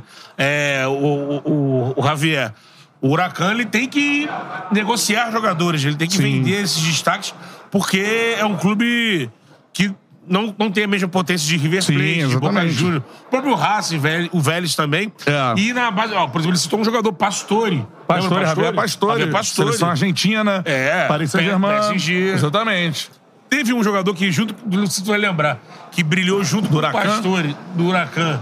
E- Ah. Só que o Pastore foi pro PSG e esse outro jogador foi pro Corinthians, lembra? Quem, cara? É, De Federico. Matias de De Federico. Federico. Isso aí, isso aí. Era o 10 do, É do Huracan, é. Acabou que... Ele falou, o Voivoda foi técnico do Huracan, não sabia, Exato, também não sabia, também não sabia. É isso aí, cara. Show de bola. Ó, vai participando com a gente, galera. Mandando muitas mensagens aqui, ó. Cláudio Rodrigo, Munheco Cantarelli. Pô, mano, já me falaram, ó, vou falar pra vocês. Munheco já falaram? Que eu pareço. Wesley Safadão, você já ouviu? Já. Gustavo Lins, você já ouviu? Esse aí é o Esse aí é clássico. Gustavo Lins, do pagode. Brabo, né? Mas quem? É o Cid. Cid da Era do Gelo. Cid da Era do Gelo. Agora, Gadiardo. Gadiardo. Mas é que tem razão. Tem o ator que fez o Fred Mercury. Qual é o nome dele? É o Rama... Rimalak? Rami Malek. Então, É. sabe o que, é? O que, te, o, que te, o que te liga a Rami Malek, a Maneco Gadiardo, a Cid? É, não, essa É, galera não se parece, né? Não se parece, mas esses seus olhinhos assim, separados. né? Esbugalhados. Esbugalhados. Isso aí te conecta a essas figuras conecta. Isso aí, um abraço. É Rami Malek. Rami É Malek, né? exatamente. É isso, sensacional. Ganhou- tem, ganhou um- tem uma Oscar, série que ele faz que a, a, a foto mais famosa da série é ele com capuz, assim, mano, que ele é a minha cara. Sensacional. Essa aí, né? O Fred Mercury, ele não parece tanto comigo, porque eu não pareço o Fred Mercury. É. Então, é, É porque aí no parada. filme o cara tem uma cara... Tem, cara tem, eita. Característica. Caracteri... Não, não é característica, é caracterização. É. Caracterização. Sim. Caracterização. Isso. É isso. É isso. Aí maqueia o cara, faz ali, ele fica mais magro, os olhinhos. Teve, a- teve a prótese dentária que botou o dentinho torto. Sim. Isso aí, pô. é isso. Vamos pegar. Cara, olha só, eu já tinha uma banda com aquele cara ali. Teve uma banda com ele. Guitarrista dos melhores. É fera, fera. Então, Bom, então, do conta não é lorota, não, né? Ali Bruno confirma. Azevedo é o baixista. Ah, é? É. Coisas incríveis. Isso. Eram os coisas. Os coisas. Isso. Caramba. Sensacional. Vai participando com a gente, dá o like aí na live. Vai participando a todo momento, mandou comentário, a gente lê aqui no ar. Cara, ó, notícias que já tivemos aqui. André Cury teve aqui um dos maiores empresários de futebol do país. A Rascaeta receberá uma proposta do Al Nasser da Arábia Saudita, não é isso, Beto Júnior? Espero que não seja. Luiz Castro quer a Rascaeta no time, né, cara? Espero Tem mais, mais não- o que que já tivemos aqui? Ah, Caio Mota, bastidores, Caio Mota a a Fernando Diniz. de Diniz, né? Vitor Roque, a maior venda da história do futebol brasileiro, poderia ser ainda É. mais rica, porque Tottenham, e. Manchester United ofereceram... Elevaram o sarrafo pra perto dos 100... ma- Mais até, né? Exatamente. De 100 milhões de euros. Poderia dar o contrato inteiro, né? É. Com todos os gatilhos. Por aí vai, né, meu parceiro? É isso. Chala Podcast na Confute só começou. Nós teremos um rápido intervalo, é isso ou não? Segue, segue, Não, segue. vamos encerrar? Vamos encerrar? É isso? Ou um rápido intervalo? o Miguel ali, o Miguel Fala, ali. Miguel. Pô, na hora. Isso aí. Não, não. Vai falando aí. Então, ó, a gente ainda vai ter mais alguns convidados por aqui. Isso aí. Show de bola. Presidente, pode sentar, por favor. Tudo bem? É uma honra pra gente receber você aqui. Bem-vindo. É, simplesmente presidente do Esporte Recife com a gente por aqui. Sensacional. Cara, olha o escudo ali, sensacional. É. Muito bom, presidente. Uma honra receber você. Palmas pra ele. Sensacional. Primeiro, eu queria que o senhor falasse sobre esse excelente momento né, do, do esporte e que com certeza acho que vai culminar com isso. Com acesso nessa temporada agora para a Série A do, do futebol brasileiro. Prazer pra, pra gente receber você aqui no Charla Podcast. Boa tarde, boa tarde a todos. É um prazer enorme estar aqui no Charla, com, convers- Direciona aqui, ó. Isso. Aí, conversando com vocês. Isso aí. É, a gente tem trabalhado bastante, né, desde a, da- do ano passado, do início do ano passado, é, com o intuito de de fato reestruturar o clube, né? Aí quando eu digo reestruturar o clube, é, em todos os aspectos, né? Desde a da, da parte administrativa, financeira, patrimonial, é, obviamente com tudo isso, isso faz com que a gente possa lastrear o novo momento do futebol, né? Do, do, do esporte. É um time que a gente montou realmente, começou a montar esse time no final do ano passado, outubro, novembro. É, conseguimos trazer o professor Anderson, né, que deu uma, uma nova cara ao time. Né, um, um, um time O rei dos acessos, é, né? rei dos acessos. É, enfim, a gente a- a- tem, tem gostado muito né, do, do que tem o, o- a equipe tem apresentado, né? Uma equipe que a torcida gosta, né? Porque é um time que faz gol, joga de forma intensa o tempo todo, né? Do primeiro ao último minuto. É, logicamente tem algumas oscilações, poucas, mas tem. Enfim, a gente tem muita nessa esperança de que ao final do, do, do campeonato a gente consiga aí o acesso. Presidente Yuri Romão, aqui com a gente no Charla Podcast, presidente do Esporte Recife. Então vai mandando sua pergunta aí, o que que você quer saber sobre o esporte? Um dos grandes, gigantes Gigante. clubes do Brasil. Sensacional. O que eu Fala, perguntar presidente era seguir. Ele citou ali, né? Esse momento muito bom do esporte, tá no G4, ele brigando, já liderou. É. Tá ali, mas tá muito próximo do Vila Nova. É, ele falou de muitos gols, né? Ah, os dois artilheiros da Série B são do esporte, o Juba e o Wagner Love. Wagner Love. O Juba é impressionante, né, cara? O Juba, por É. exemplo, quebra uma coisa que você fala, faz gol de falta. Faz gol de falta. É, exatamente. Isso do ano no campeonato, lá na Copa do Pô, Nordeste. eu vou no- falar aqui, o melhor batedor de faltas do futebol brasileiro. Não, bate muita falta É. de tudo que é lugar frontal, essas faltas. Muito novo e o Love muito experiente, né? Fazendo muitos gols. Queria falar dessas. Da, principalmente do Juba. Como é que tá sendo pra segurar o Juba no esporte com a sede dos clubes aí? Na realidade, não tem muito assédio. Não tem? Não, não tem uma- o, o assédio, né? Aí acho que eu não vi esse, esse documento, mas dizem que já tem um, um pré-contrato com o próprio, o próprio Bahia.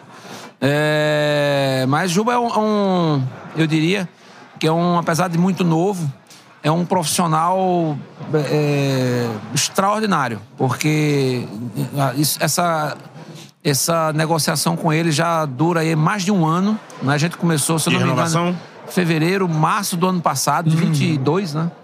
E em nenhum momento o Juba deixou que a cabeça dele não estivesse focada na- na- nos nossos objetivos.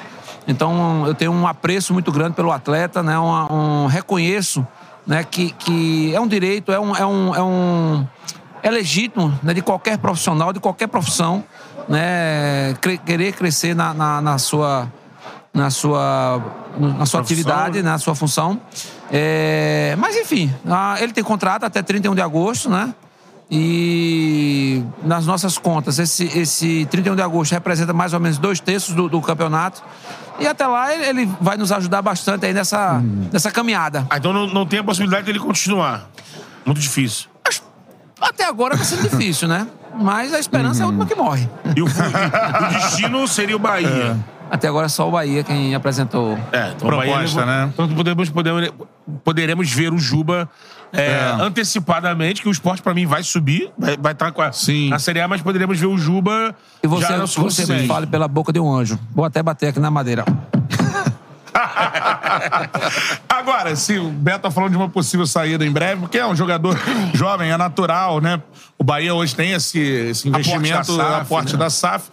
Daqui a pouco eu vou até perguntar se, se tem um caminho nesse sentido em relação ao esporte. Mas agora, não vi a notícia de hoje. Outro dia aconteceu algo muito interessante, o senhor pode me, corrigir se eu estiver errado. A galera do esporte tá esperando o Diego Souza no Recife. Ah, é, teve isso, né? E outro dia, eu não, não me lembro qual foi. o- Chegou um reforço, o esporte, o jogador. É. E a galera, chegou o Diego Souza. E não, não é ele não, mas beleza, vamos fazer a festa É, receberam o cara. Genial. Presidente, o senhor pode. Pô, se for aqui no Charla, vai ser espetacular. O senhor pode anunciar o retorno de Diego Souza ao esporte? Não tem interesse? Como é que é a situação? Não, a Diego, primeiro que Diego é um ídolo pra nós, né? É. Isso aí é, é inconteste. Sim. Ah, além de um amigo que a gente ele, ele tá de férias, né? Acho que ele tá na- na- nos Estados Unidos e eu não sei, sinceramente, se o, o nosso vice-presidente de de competições, o Augusto Carreras, tem conversado com ele a respeito de alguma coisa. Eu, eu não, eu- a mim não chegou nada. É, mas hoje, hoje, especificamente, eu não tenho o que acrescentar nessa, nessa questão. A gente, né, é- é, obviamente, é um, não vou aqui fa- fazer nenhum comentário do ponto de vista técnico, né? Porque Diego realmente é um. É ídolo, um, joga ídolo, bola, joga né? bola tal. É, mas aí a gente precisa no seu retorno, saber se realmente qual o momento dele e tal. A gente não conversou. Eu, particularmente, não conversei com ele, né? apesar de ter o- uma, uma boa relação, mas não- eu não conversei com ele. Eu acho que não. Quando ele voltar aí do- do- dos Estados Unidos, a gente pode tentar um, ver, ver um momento o que é que pode ser feito. Não é a mesma posição, mas seria um presentão de reposição, a- se é possível, saindo do Juba aí, né? É. Chegando o Diego. E essa mobilização da torcida, assim, de alguma medida mexe com o senhor? Como é que isso entra num é- negócio, né? Que a torcida pede o Diego e tudo mais. E é o que o senhor falou, ele tá nesse momento de férias, colocando a cabeça no lugar, tudo mais. Quando voltar, pode ser que a, a conversa aconteça. Essa mobilização do torcedor, que você tem pra dizer pro torcedor que quer o Diego O- Souza no esporte. assim. O torcedor do esporte, ele é um torcedor diferente, né? Um torcedor É, que, que, Espetacular. que tá sempre próximo na, na- da- da- no dia a dia do clube. E já visto essa questão aí do, do aeroporto, encheu o aeroporto de madrugada, se a gente nem, nem ter conversado com o Diego. e por coincidência chegou um outro atleta, né? Sim. E aí foi uma coincidência mesmo. É, E, enfim, a- o nosso torcedor, ele, ele tem nos cobrado, né? tem nas mídias sociais. É, agora, eu tenho um estilo, tá certo? A- eu, não, eu não permito que a, a mídia social, ou até mesmo a imprensa, ela paute a- a- as decisões do clube. Né? O- Obviamente que eu, que eu leio, que eu, eu acompanho. É, eu não posso também estar longe da, da opinião pública, né? Isso aí não, não- seria correto da minha parte. Mas, assim, eu, eu não, não deixo que a, eles nos paute. É, a gente tem uma, uma, uma gestão muito austera, né, do ponto de vista financeiro mesmo. Já visto o, o- a situação que o clube, né, há, tão pouco tempo, eu estou falando aí de dois anos, né, é muito pouco tempo. É isso. é, estava. Então, a- tentar.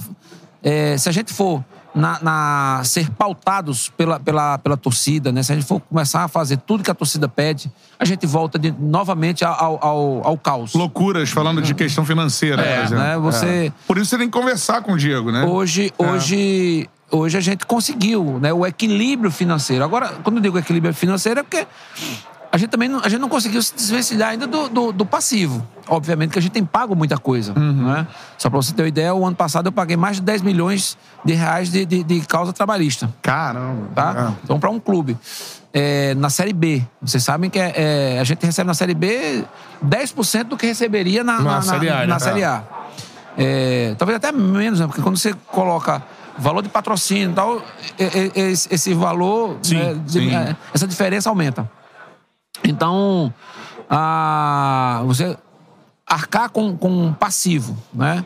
manter o clube em dia, rigorosamente em dia. né? Nós estamos chegando a dois anos com o clube pagando rigorosamente em dia. É, Então, não é fácil. Tá certo? Eu durmo e acordo pensando como é que eu vou fazer no dia seguinte. Equilibrar isso daí, né? É. Então, se a gente for na, na- ne- nessa, nessa vibe aí da, da torcida, você quebra o clube novamente, né? Então, eu, eu procuro me distanciar um pouco aí da- dessa, dessas cobranças, né? E, e- e fazer as coisas com muita responsabilidade, com muito respeito, né? Também ao- aos profissionais. É, quando digo respeito, porque se tinha uma prática muito lá atrás de, de, contratava um atleta, ah, não presta, vai embora e procure seus direitos. Esses direitos chegaram, É. tá? É, Bateram na porta. bateram na bateram na porta. porta. É, Isso aí. E bateram na minha porta. Exatamente. São credores, né? É. Agora, mas a, a, Isso, pra- isso a gente não faz, tá? É, É, exatamente. Só pra finalizar. Você acha que é inevitável que a conversa aconteça ou não? No momento que o Diego volte pro Brasil? Não, inevitável, não, eu não, não, não, eu- pra, ele ir, pra ele ir, precisa ter conversa. É. Né? Precisa ele conversar com o professor Enzo, precisa conversar com, com a, a nossa vice-presidência de futebol. É, isso é inevitável, tá certo? Daí a dizer que a, a- o momento do Diego, o momento do, do, do, do, do- do- que pensa o professor para o resto da temporada. Enfim, isso eles precisam conversar. E essa conversa não é comigo. É. Eu, eu tenho que Você viabilizar. recebe lá, ó, presidente. Eu, eu sou o Acertão. viabilizador. E aí? Tá Vai assinar? Agora, essa parte técnica. Negociação, porque, também, né? porque também, se não der certo, eu vou cobrar. É, exatamente. é. Eu queria saber do presidente sobre as discussões da Liga, né? Sabe que o esporte tá na Liga forte, né?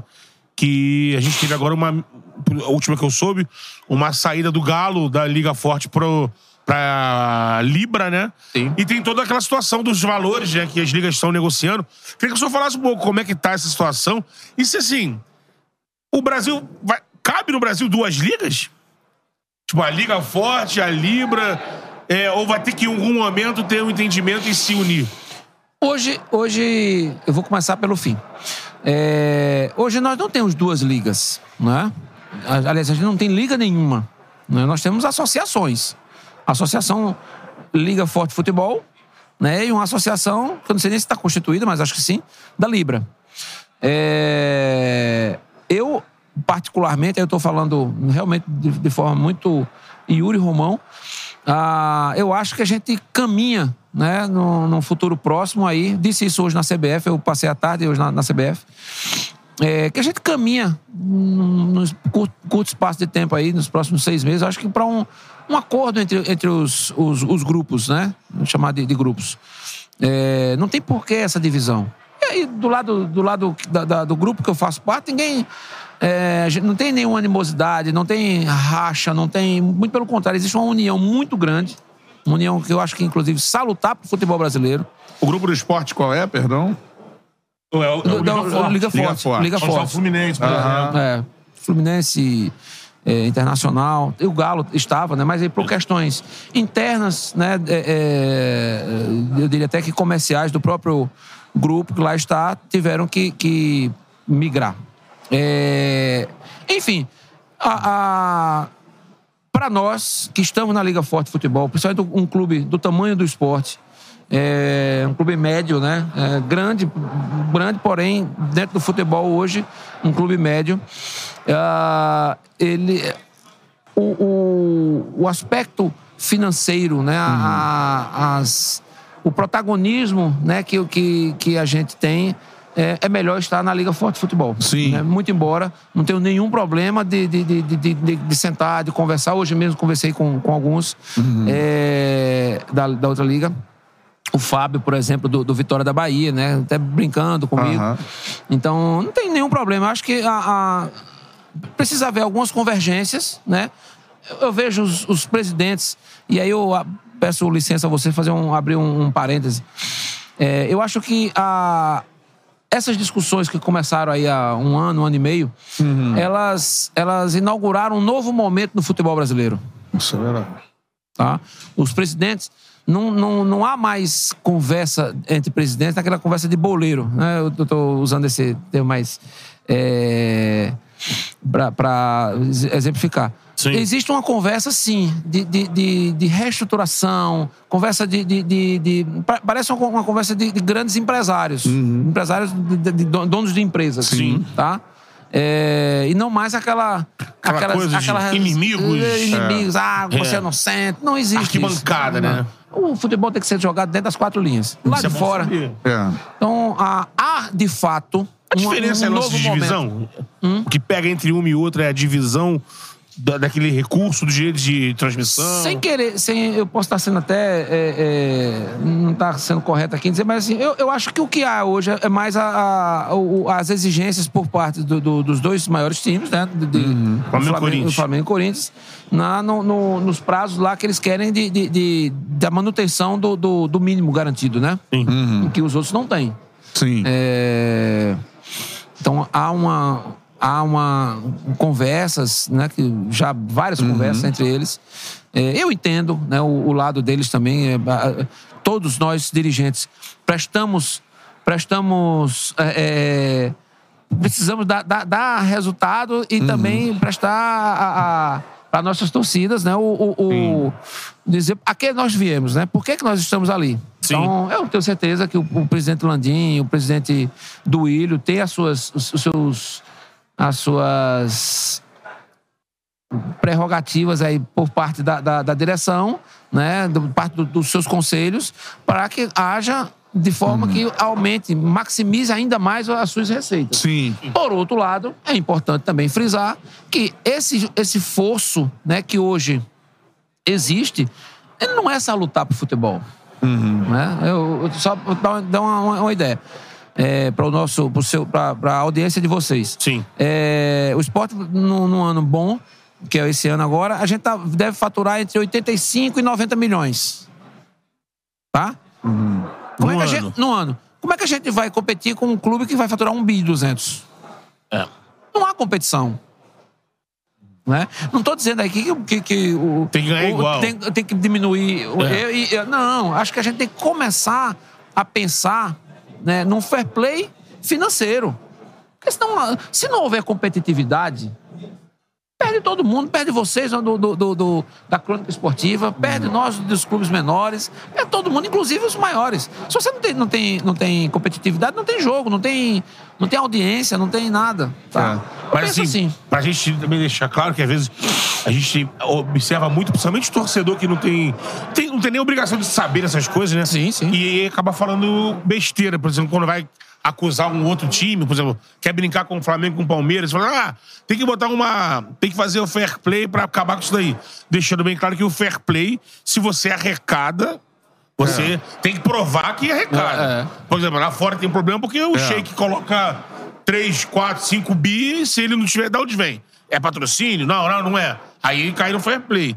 Co- Como dizer um exemplo? Como, por exemplo, o Galo tá com dívida, mas aí o, ele tem ali um pessoal que, Os R's. que ass- assina no final, né? É, Só pra pessoa entender que o fair play, você tem que, se não me engano, né, presidente, me ajuda aqui. A Liga, na- a, a Liga Forte Futebol, o, a- o maior não pode ser. O, o a maior rendimento não pode ser três vezes e meia maior do que o, o- o último Do que o colocado. último colocado. Boa. É. Só não sabia essa informação. Sensacional. Em relação a, a- A SAF, né? a questão, é, eu ia só finalizar a questão da liga com a questão do patrocínio. É, tem gente perguntando em relação a- ao dinheiro da liga, e tudo mais. Como é que tá é, sendo estabelecido isso? Tive uma movimentação diferente, por exemplo, do John Textor do Botafogo recentemente, que diz que vai negociar individualmente, né? Sim. Agora, como é que tá essa questão do patrocínio da Liga Forte? Não, nós fechamos o, o contrato, né, recentemente. Amanhã está fazendo 15 dias. Sim. É, e independentemente do, do John Textor, ou quem quer que seja, qualquer presidente de clube, é, está previsto em contrato que não pode fugir daquelas regras. Quem entrar agora tem que entrar nas regras que foram estabelecidas. estabelecidas. Né? Tivemos a entrada recente do Botafogo, do, do Cruzeiro e do, do Vasco. É, eles montaram um grupo né, e, e- e entraram, mas eles não podem é, contratualmente eles não podem receber mais do que, do que o que a gente recebe. Né? O- Eles têm que acompanhar a equação, a mesma equação que foi feita para o esporte, para o, o Internacional, para o Fluminense, para qualquer América Mineiro, qualquer, qualquer clube desse, a, a equação ela precisa ser, ser é, mantida. tá? É, é, no contrato, inclusive, já prevê lá os valores do- do- desse- dessas equipes. Com a Liga certeza. Forte fechou com a Mumbadala, né? Não, Liga Forte fechou com o Serengeti, americano. Serengeti, americano, né? É, um Americano. fundo de investimentos, né? É. É. A gente já assinou já os, os contratos e agora tem um, o trâmite burocrático aí, inclusive de CAD, né, em Brasília. É, acredito que aí nos próximos 60 dias. Qual o valor que foi? 2 bi, alguma, 2.300, 2.400, não, não tô lembrado. Pela, pela, pelos direitos de transmissão. 20% do, do, 20%, do, né? do- do- dos direitos, né? Sim. Um valor muito. É. Agora, é, reta final, o esporte será uma SAF, tem esse, esse pensamento de em breve se tornar uma SAF. Em quanto tempo, se tiver esse pensamento, que o senhor acredita que, que esse caminho pode ser feito?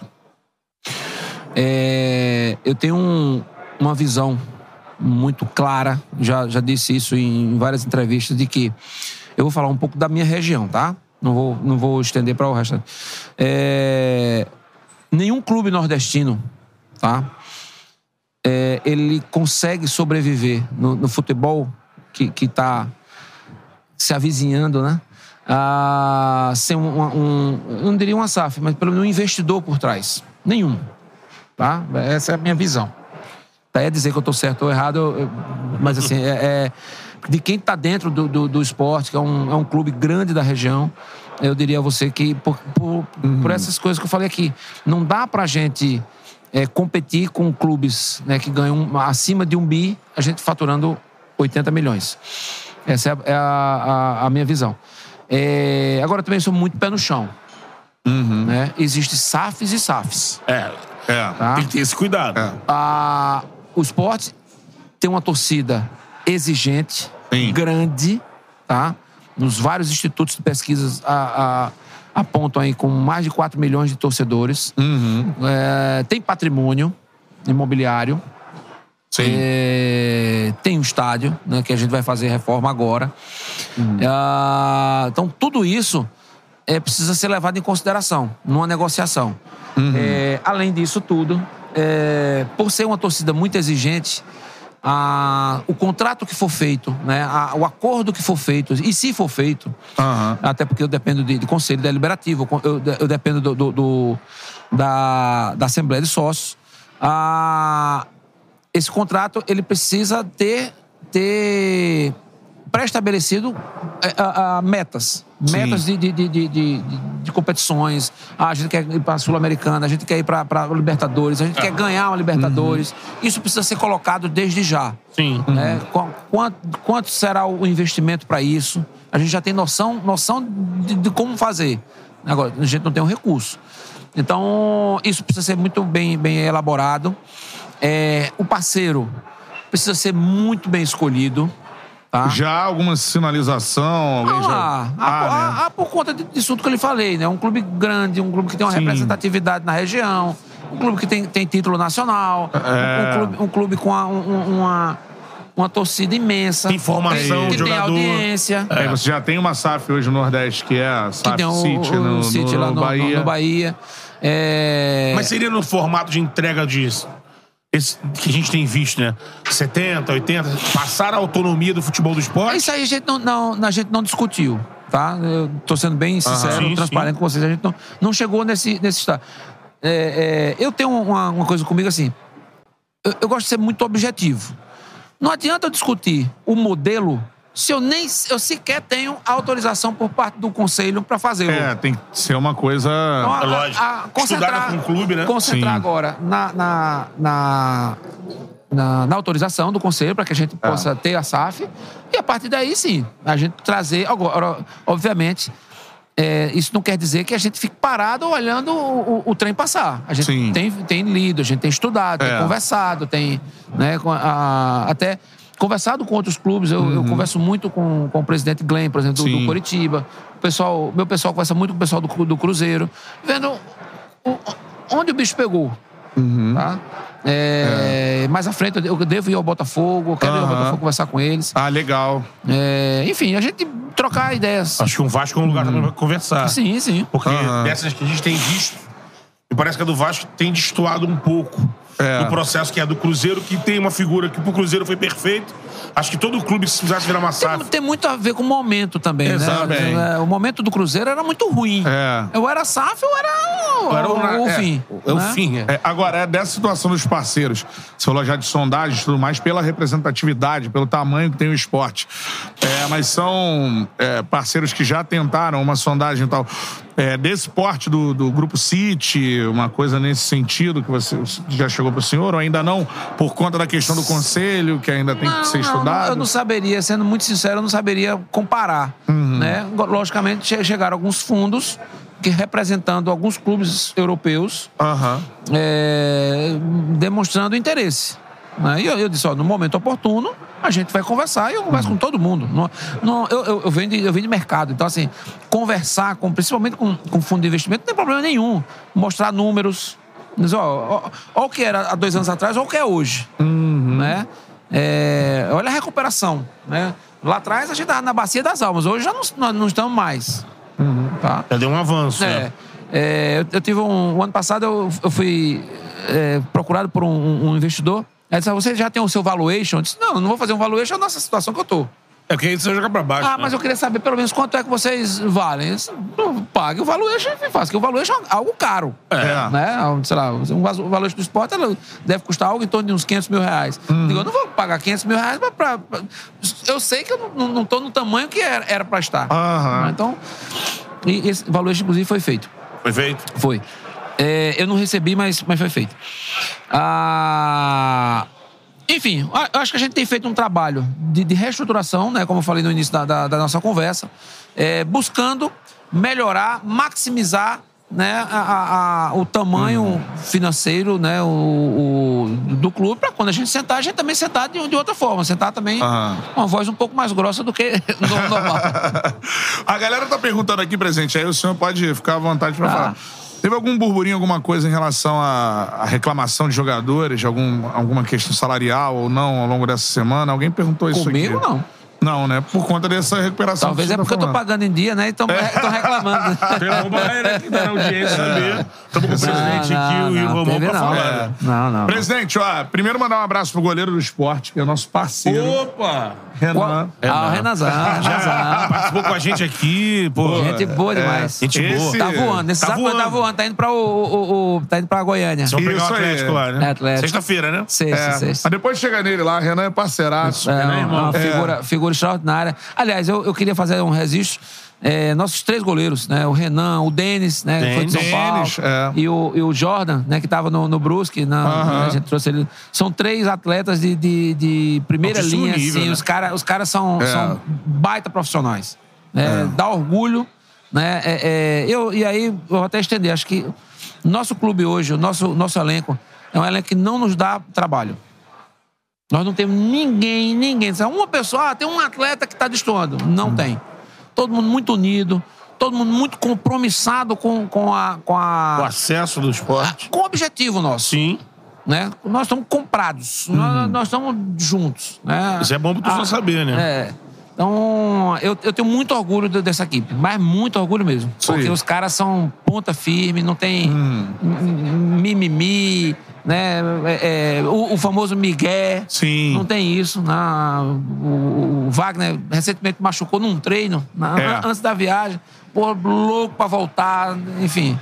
O Wagner é um cara que tem a vida resolvida, né? Poder estar. Não, mas é o primeiro a, a chegar, o último Sim. a sair, enfim. É, como o Juba também, enfim, todos eles. Então, é um, é um é motivo de muito orgulho para qualquer dirigente ter um elenco como esse que nós temos lá. Com certeza, ó. A gente quer fazer uma charla na Ilha do Retiro com o Love. O senhor vai permitir? o senhor vai liberar? Já vai pegar o contato do senhor que vai pedir.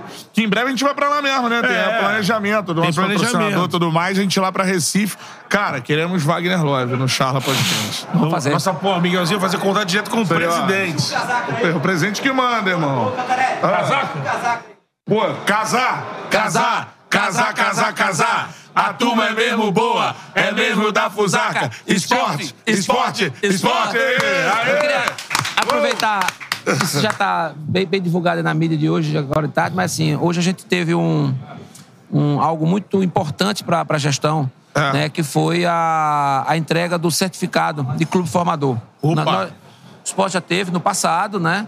E perdeu por questões outras e já há um ano que a gente vinha lutando aí para obter né, novamente aí esse, esse certificado e aí o presidente Edinaldo hoje nos, nos presenteou é com esse certificado que é extremamente importante para a gente, é, até para fazer fazer frente a- aos grandes clubes do, do- do- daqui do Sudeste. É, a gente precisa formar os, os nossos elencos, os nossos jogadores, né? E, e nada mais positivo do que ter o, o- o certificado. Então, isso para nós também é um motivo de muito orgulho. Pô, sensacional, é isso aí. Presidente Yuri Romão, presidente, ó, portas do Charla Podcast abertas, a gente quer expandir. Estivemos lá em Fortaleza, né? Isso. No ano passado fizemos episódio lá no Castelão com, com a Chulapa, Luiz e tudo mais. Cara, Paulo Mino. clubes no Nordeste, é, a gente tem um carinho muito grande. Eu Então, vi assim. Acho que eu vi o Aloysio hoje aí. É, ah, daí já. então talvez voltará aqui. É, né? Tá o se problema- hidratando, tá se o hidratando. é- Tá se hidratando, né? Muito sol. Muito obrigado, presidente Yuri Romão. Obrigado Portas a vocês. abertas pro esporte aqui no Charla Podcast. E da mesma forma, o esporte está de portas abertas para vocês, né? Se vocês quiserem passar lá em, em Recife, vamos trocar aí um, É, um telefonema. Vamos. faço questão de recebê-los lá. Acho que em breve a gente vai receber o Richelli aqui, eu tô negociando. É, né? negociando. Pô, Muita história também no esporte. Isso aí, show de bola. Gente, Valeu, obrigado. presidente. Um abraço pra vocês. Boa sorte aí. Pô, Valeu. sensacional, cara. Sensacional. Valeu, presidente, Presidente Yuri Romão. Romão aí. Isso aí, do esporte. É o Aí. Miguelzinho. Bora no homem. Valeu, irmão. Valeu. Boa. Então chega aqui pra gente encerrar. Seis copas. Seis Copas do Mundo. Presidente passou a bola, olha a bola, olha a bolinha. Pô, eu tô com a bola na mão agora. É mais, ó. O cara de Limoeiro não pode ter bola. Rapaz, o presidente faz falando isso. Pô, obrigado Rapaz, por, não, ter feito eu tô, essa ponte. eu tô realizando meu sonho. É? Sério? O quê? De estar aqui no Charla Podcast. Maciel, né? Pô, Marcel Júnior, eu fui da Rádio Jornal há muito Marcel, tempo. Neto. Comentarista. É? Você tá na Tupi, né? Ele tá Saí, na Transamérica Saiu. agora, Eu tô né? na Transamérica. Também? Eu saí da Tupi. Vai levar ele pra lá? Não, eu tô com o negócio da manchete aí, É. ajudando os caras lá. Dependendo, a gente dá uma proposta. Ó, Tchau, eu, eu tá sou, deixando, eu, eu sou de uma geração que ouviu muito José Carlos Araújo. Isso, meu Mas- mestre. Mas, mas você tá no caminho de ser o grande. Pô, que honra, cara. Não vai demorar muito, não. É mesmo? Vai demorar muito, não, vai demorar muito, não. Tá bem? Tá voando, Então, não, é, não é por estar na sua frente, não. Tá, Muitos tá uma barbaridade. Pô, muito obrigado, muito Eu obrigado. trabalhei na Rádio Jornal durante 28 anos. Rádio Jornal. É, eu tava falando com o. Miguel ali da, da penetração de. do- penetração no bom sentido, tá? Lá ele, lá ele. Lá ele, lá ele, Só fala lá ele que tá bom. A, a penetração de vocês no estado de Pernambuco. Pô, que A audiência grande de torcedor de Náutico, Esporte Santa Cruz, do próprio Retrô, que é um clube novo. Sim, sim. Vocês conhecem lá. Dos outros clubes que acompanham o trabalho de vocês. Eu acho que o podcast de futebol, que fala de futebol, vocês estão aqui, né? Isso. O patamar é outro, como Isso. dizia Isso aí, outro patamar, Jesus. Bruno Henrique. o outro patamar. Pô, Que bom saber disso, cara. Isso aí. Porque a gente adora o povo nordestino. A gente falou tem- pro presidente aqui, a gente vai pra lá. Então, é. Vamos Recife, lá. vamos, lá. Vamos lá. Fazer um barulho lá. E eu vou lançar o meu podcast, quem sabe já abro com vocês lá. Ah, na hora, só chamar, Marcelo. Vamos lá, né, ó. Betão? Eles, eles me chamam, eles me é. chamam de The Best lá, eu vou botar o Pod Best. Pode, boa, sensacional. Pod Best. O Best Cast. O Best Cast. Podcast é muito bom. Vai ser meu produtor aí. Alcança água ali, por favor. Olha, É. o, cara, o cara que tem a agenda. Água, água. A melhor agenda do Brasil ali, ó. Miguel? É. Grande Miguel. Certo. Mas assim, Eu fiz a ponte, Miguel é, é gente fina. Então, os- os meninos de Recife estão aqui também fazendo uma. Sim, uma- sim. Renan. Né? E o outro que é tricolor Renan, doente irmão, ali. Renan. Isso aí. pra gente que a gente tá aqui nesse. Finalizando esse- com a conta aqui, Marcelo, eu queria que você falasse. É. É, até que o Miguelzinho me, me deu esse toque ali, né? Sim. Pra gente falar um pouco da situação de um gigante que é o Santinha, né?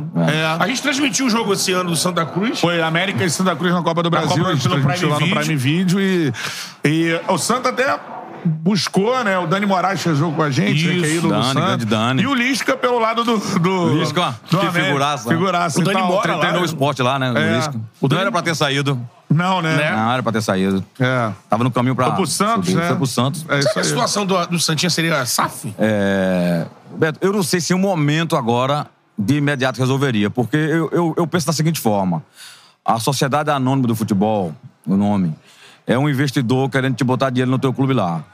Se tua marca não tá forte, não tá bem, não tá bem classificada, não tá num, num ranking bom no Brasil, ele não vai valorizar, ele vai botar um, um dinheiro pequeno. Então, Ser dono, né? eu acho que a SAF viabiliza quando você só sai mais. O Santa tá na quarta divisão É. hoje. É. E com uma competição que ele não tá jogando muito bem, com, com perspectivas. Dificuldade. Tá dependendo de dois jogos agora na rodada pra passar de fase, pra tentar subir de divisão. Eu acho o seguinte: subiu pra terceira, puxou da terceira pra segunda, tenta lá uma, uma sociedade anônima, um, fute- um investimento, a SAF, pra ter um, um- um valor. Porque. que- vamos botar quanto no Santa? Quanto vale a marca Santa Cruz? Eu sei que vale muito. É, pegar a torcida, a marca. Você falou da torcida aí. Porra. O torcida do Santa consegue botar 50 mil, 60 mil no Arruda, lota o Arruda num jogo de quarta divisão. Nossa. É um fenômeno. É. Né? Então é Te torcida. lembra quando tava na Série B ou quando tava na Série A, o fenômeno que era, tudo que é jogo, arrastando a galera indo junto, né? E a gente de rádio lá, de televisão, a gente lamenta muito, porque o, Santa é, um, é um- um gigante adormecido, né? Pô. Um estádio grande, uma torcida grande, É. que, que acaba a situação dele no momento enfraquecendo o nosso futebol. Sim. E aí o Náutico quebra foi pra terceira também. Isso. Tem um esporte brigando aí da Série B pra subir pra, pra Série A. O futebol Pernambuco foi um futebol de, de vanguarda, de times Sim. muito fortes, de esporte campeão, Copa do Brasil, campeão brasileiro 87, que os flamenguistas ficam com raiva aí. Eu nem, eu nem puxei esse assunto com o presidente. Foi melhor não tocar, não. né? Pula essa parte, pula essa parte.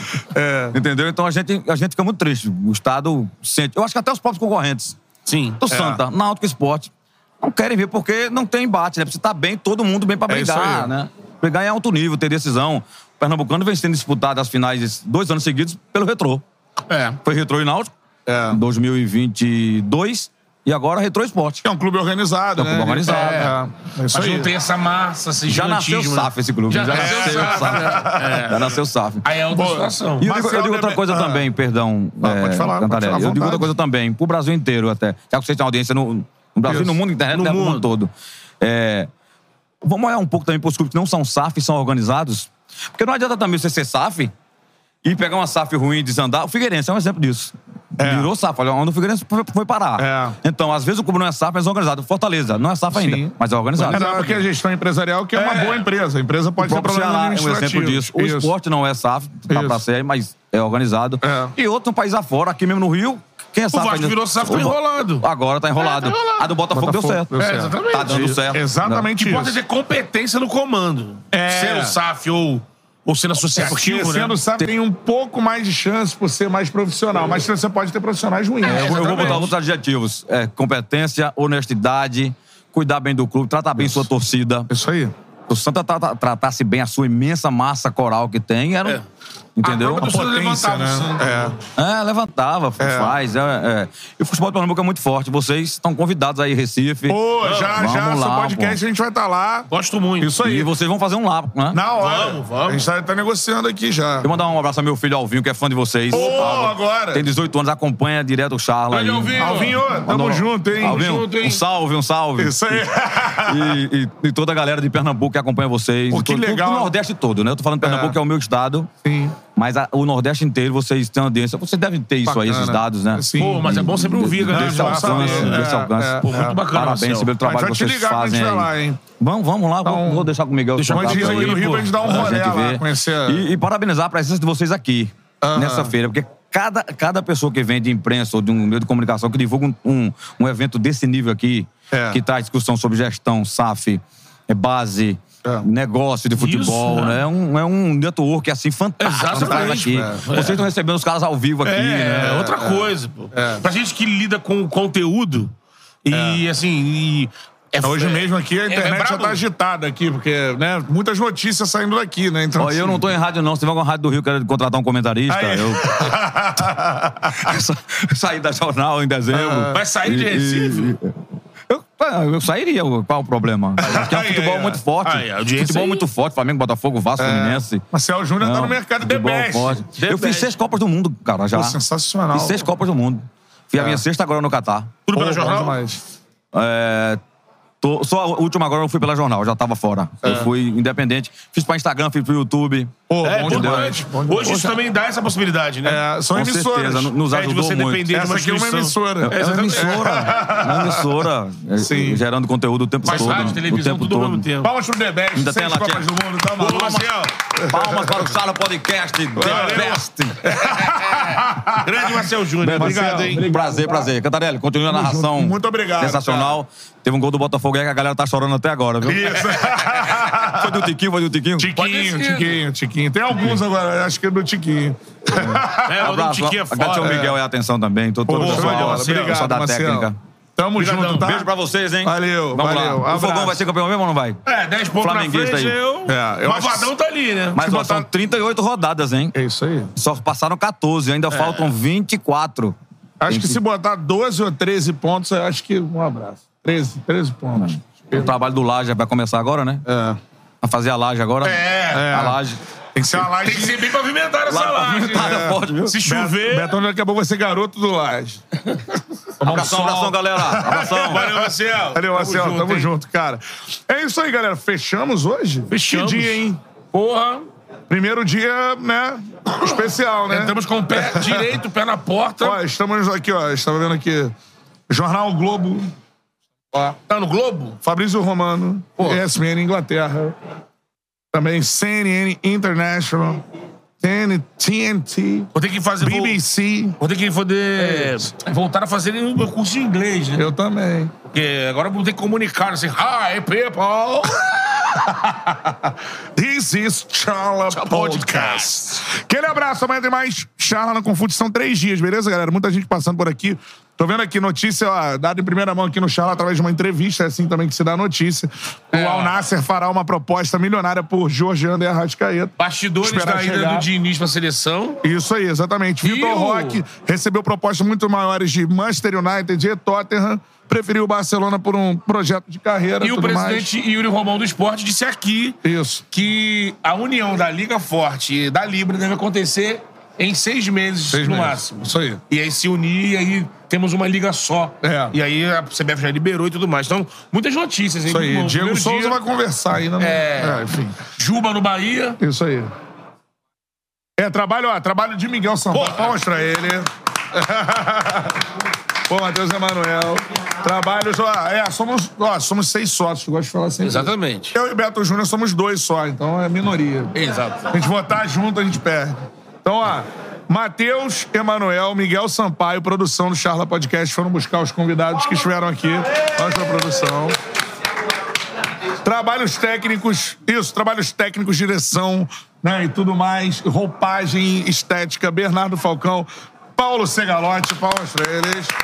Apoio, Isso. moral braba. Moral gigantesca. Lucas Massari, show de bola. Valeu, Luca! Tem algum parentesco com Fábio Massari, não, né? Ah, ok. Valeu. Mas Lucas Massari é bravo. Show de bola. Amanhã tem mais. Sexta tem mais que horas? A partir de uma. Uma, Princípio. mano, pensa alguém no futebol, se pá, vai sentar aqui pra trocar ideia com a gente. É isso aí. Charla na Confute. Tamo junto.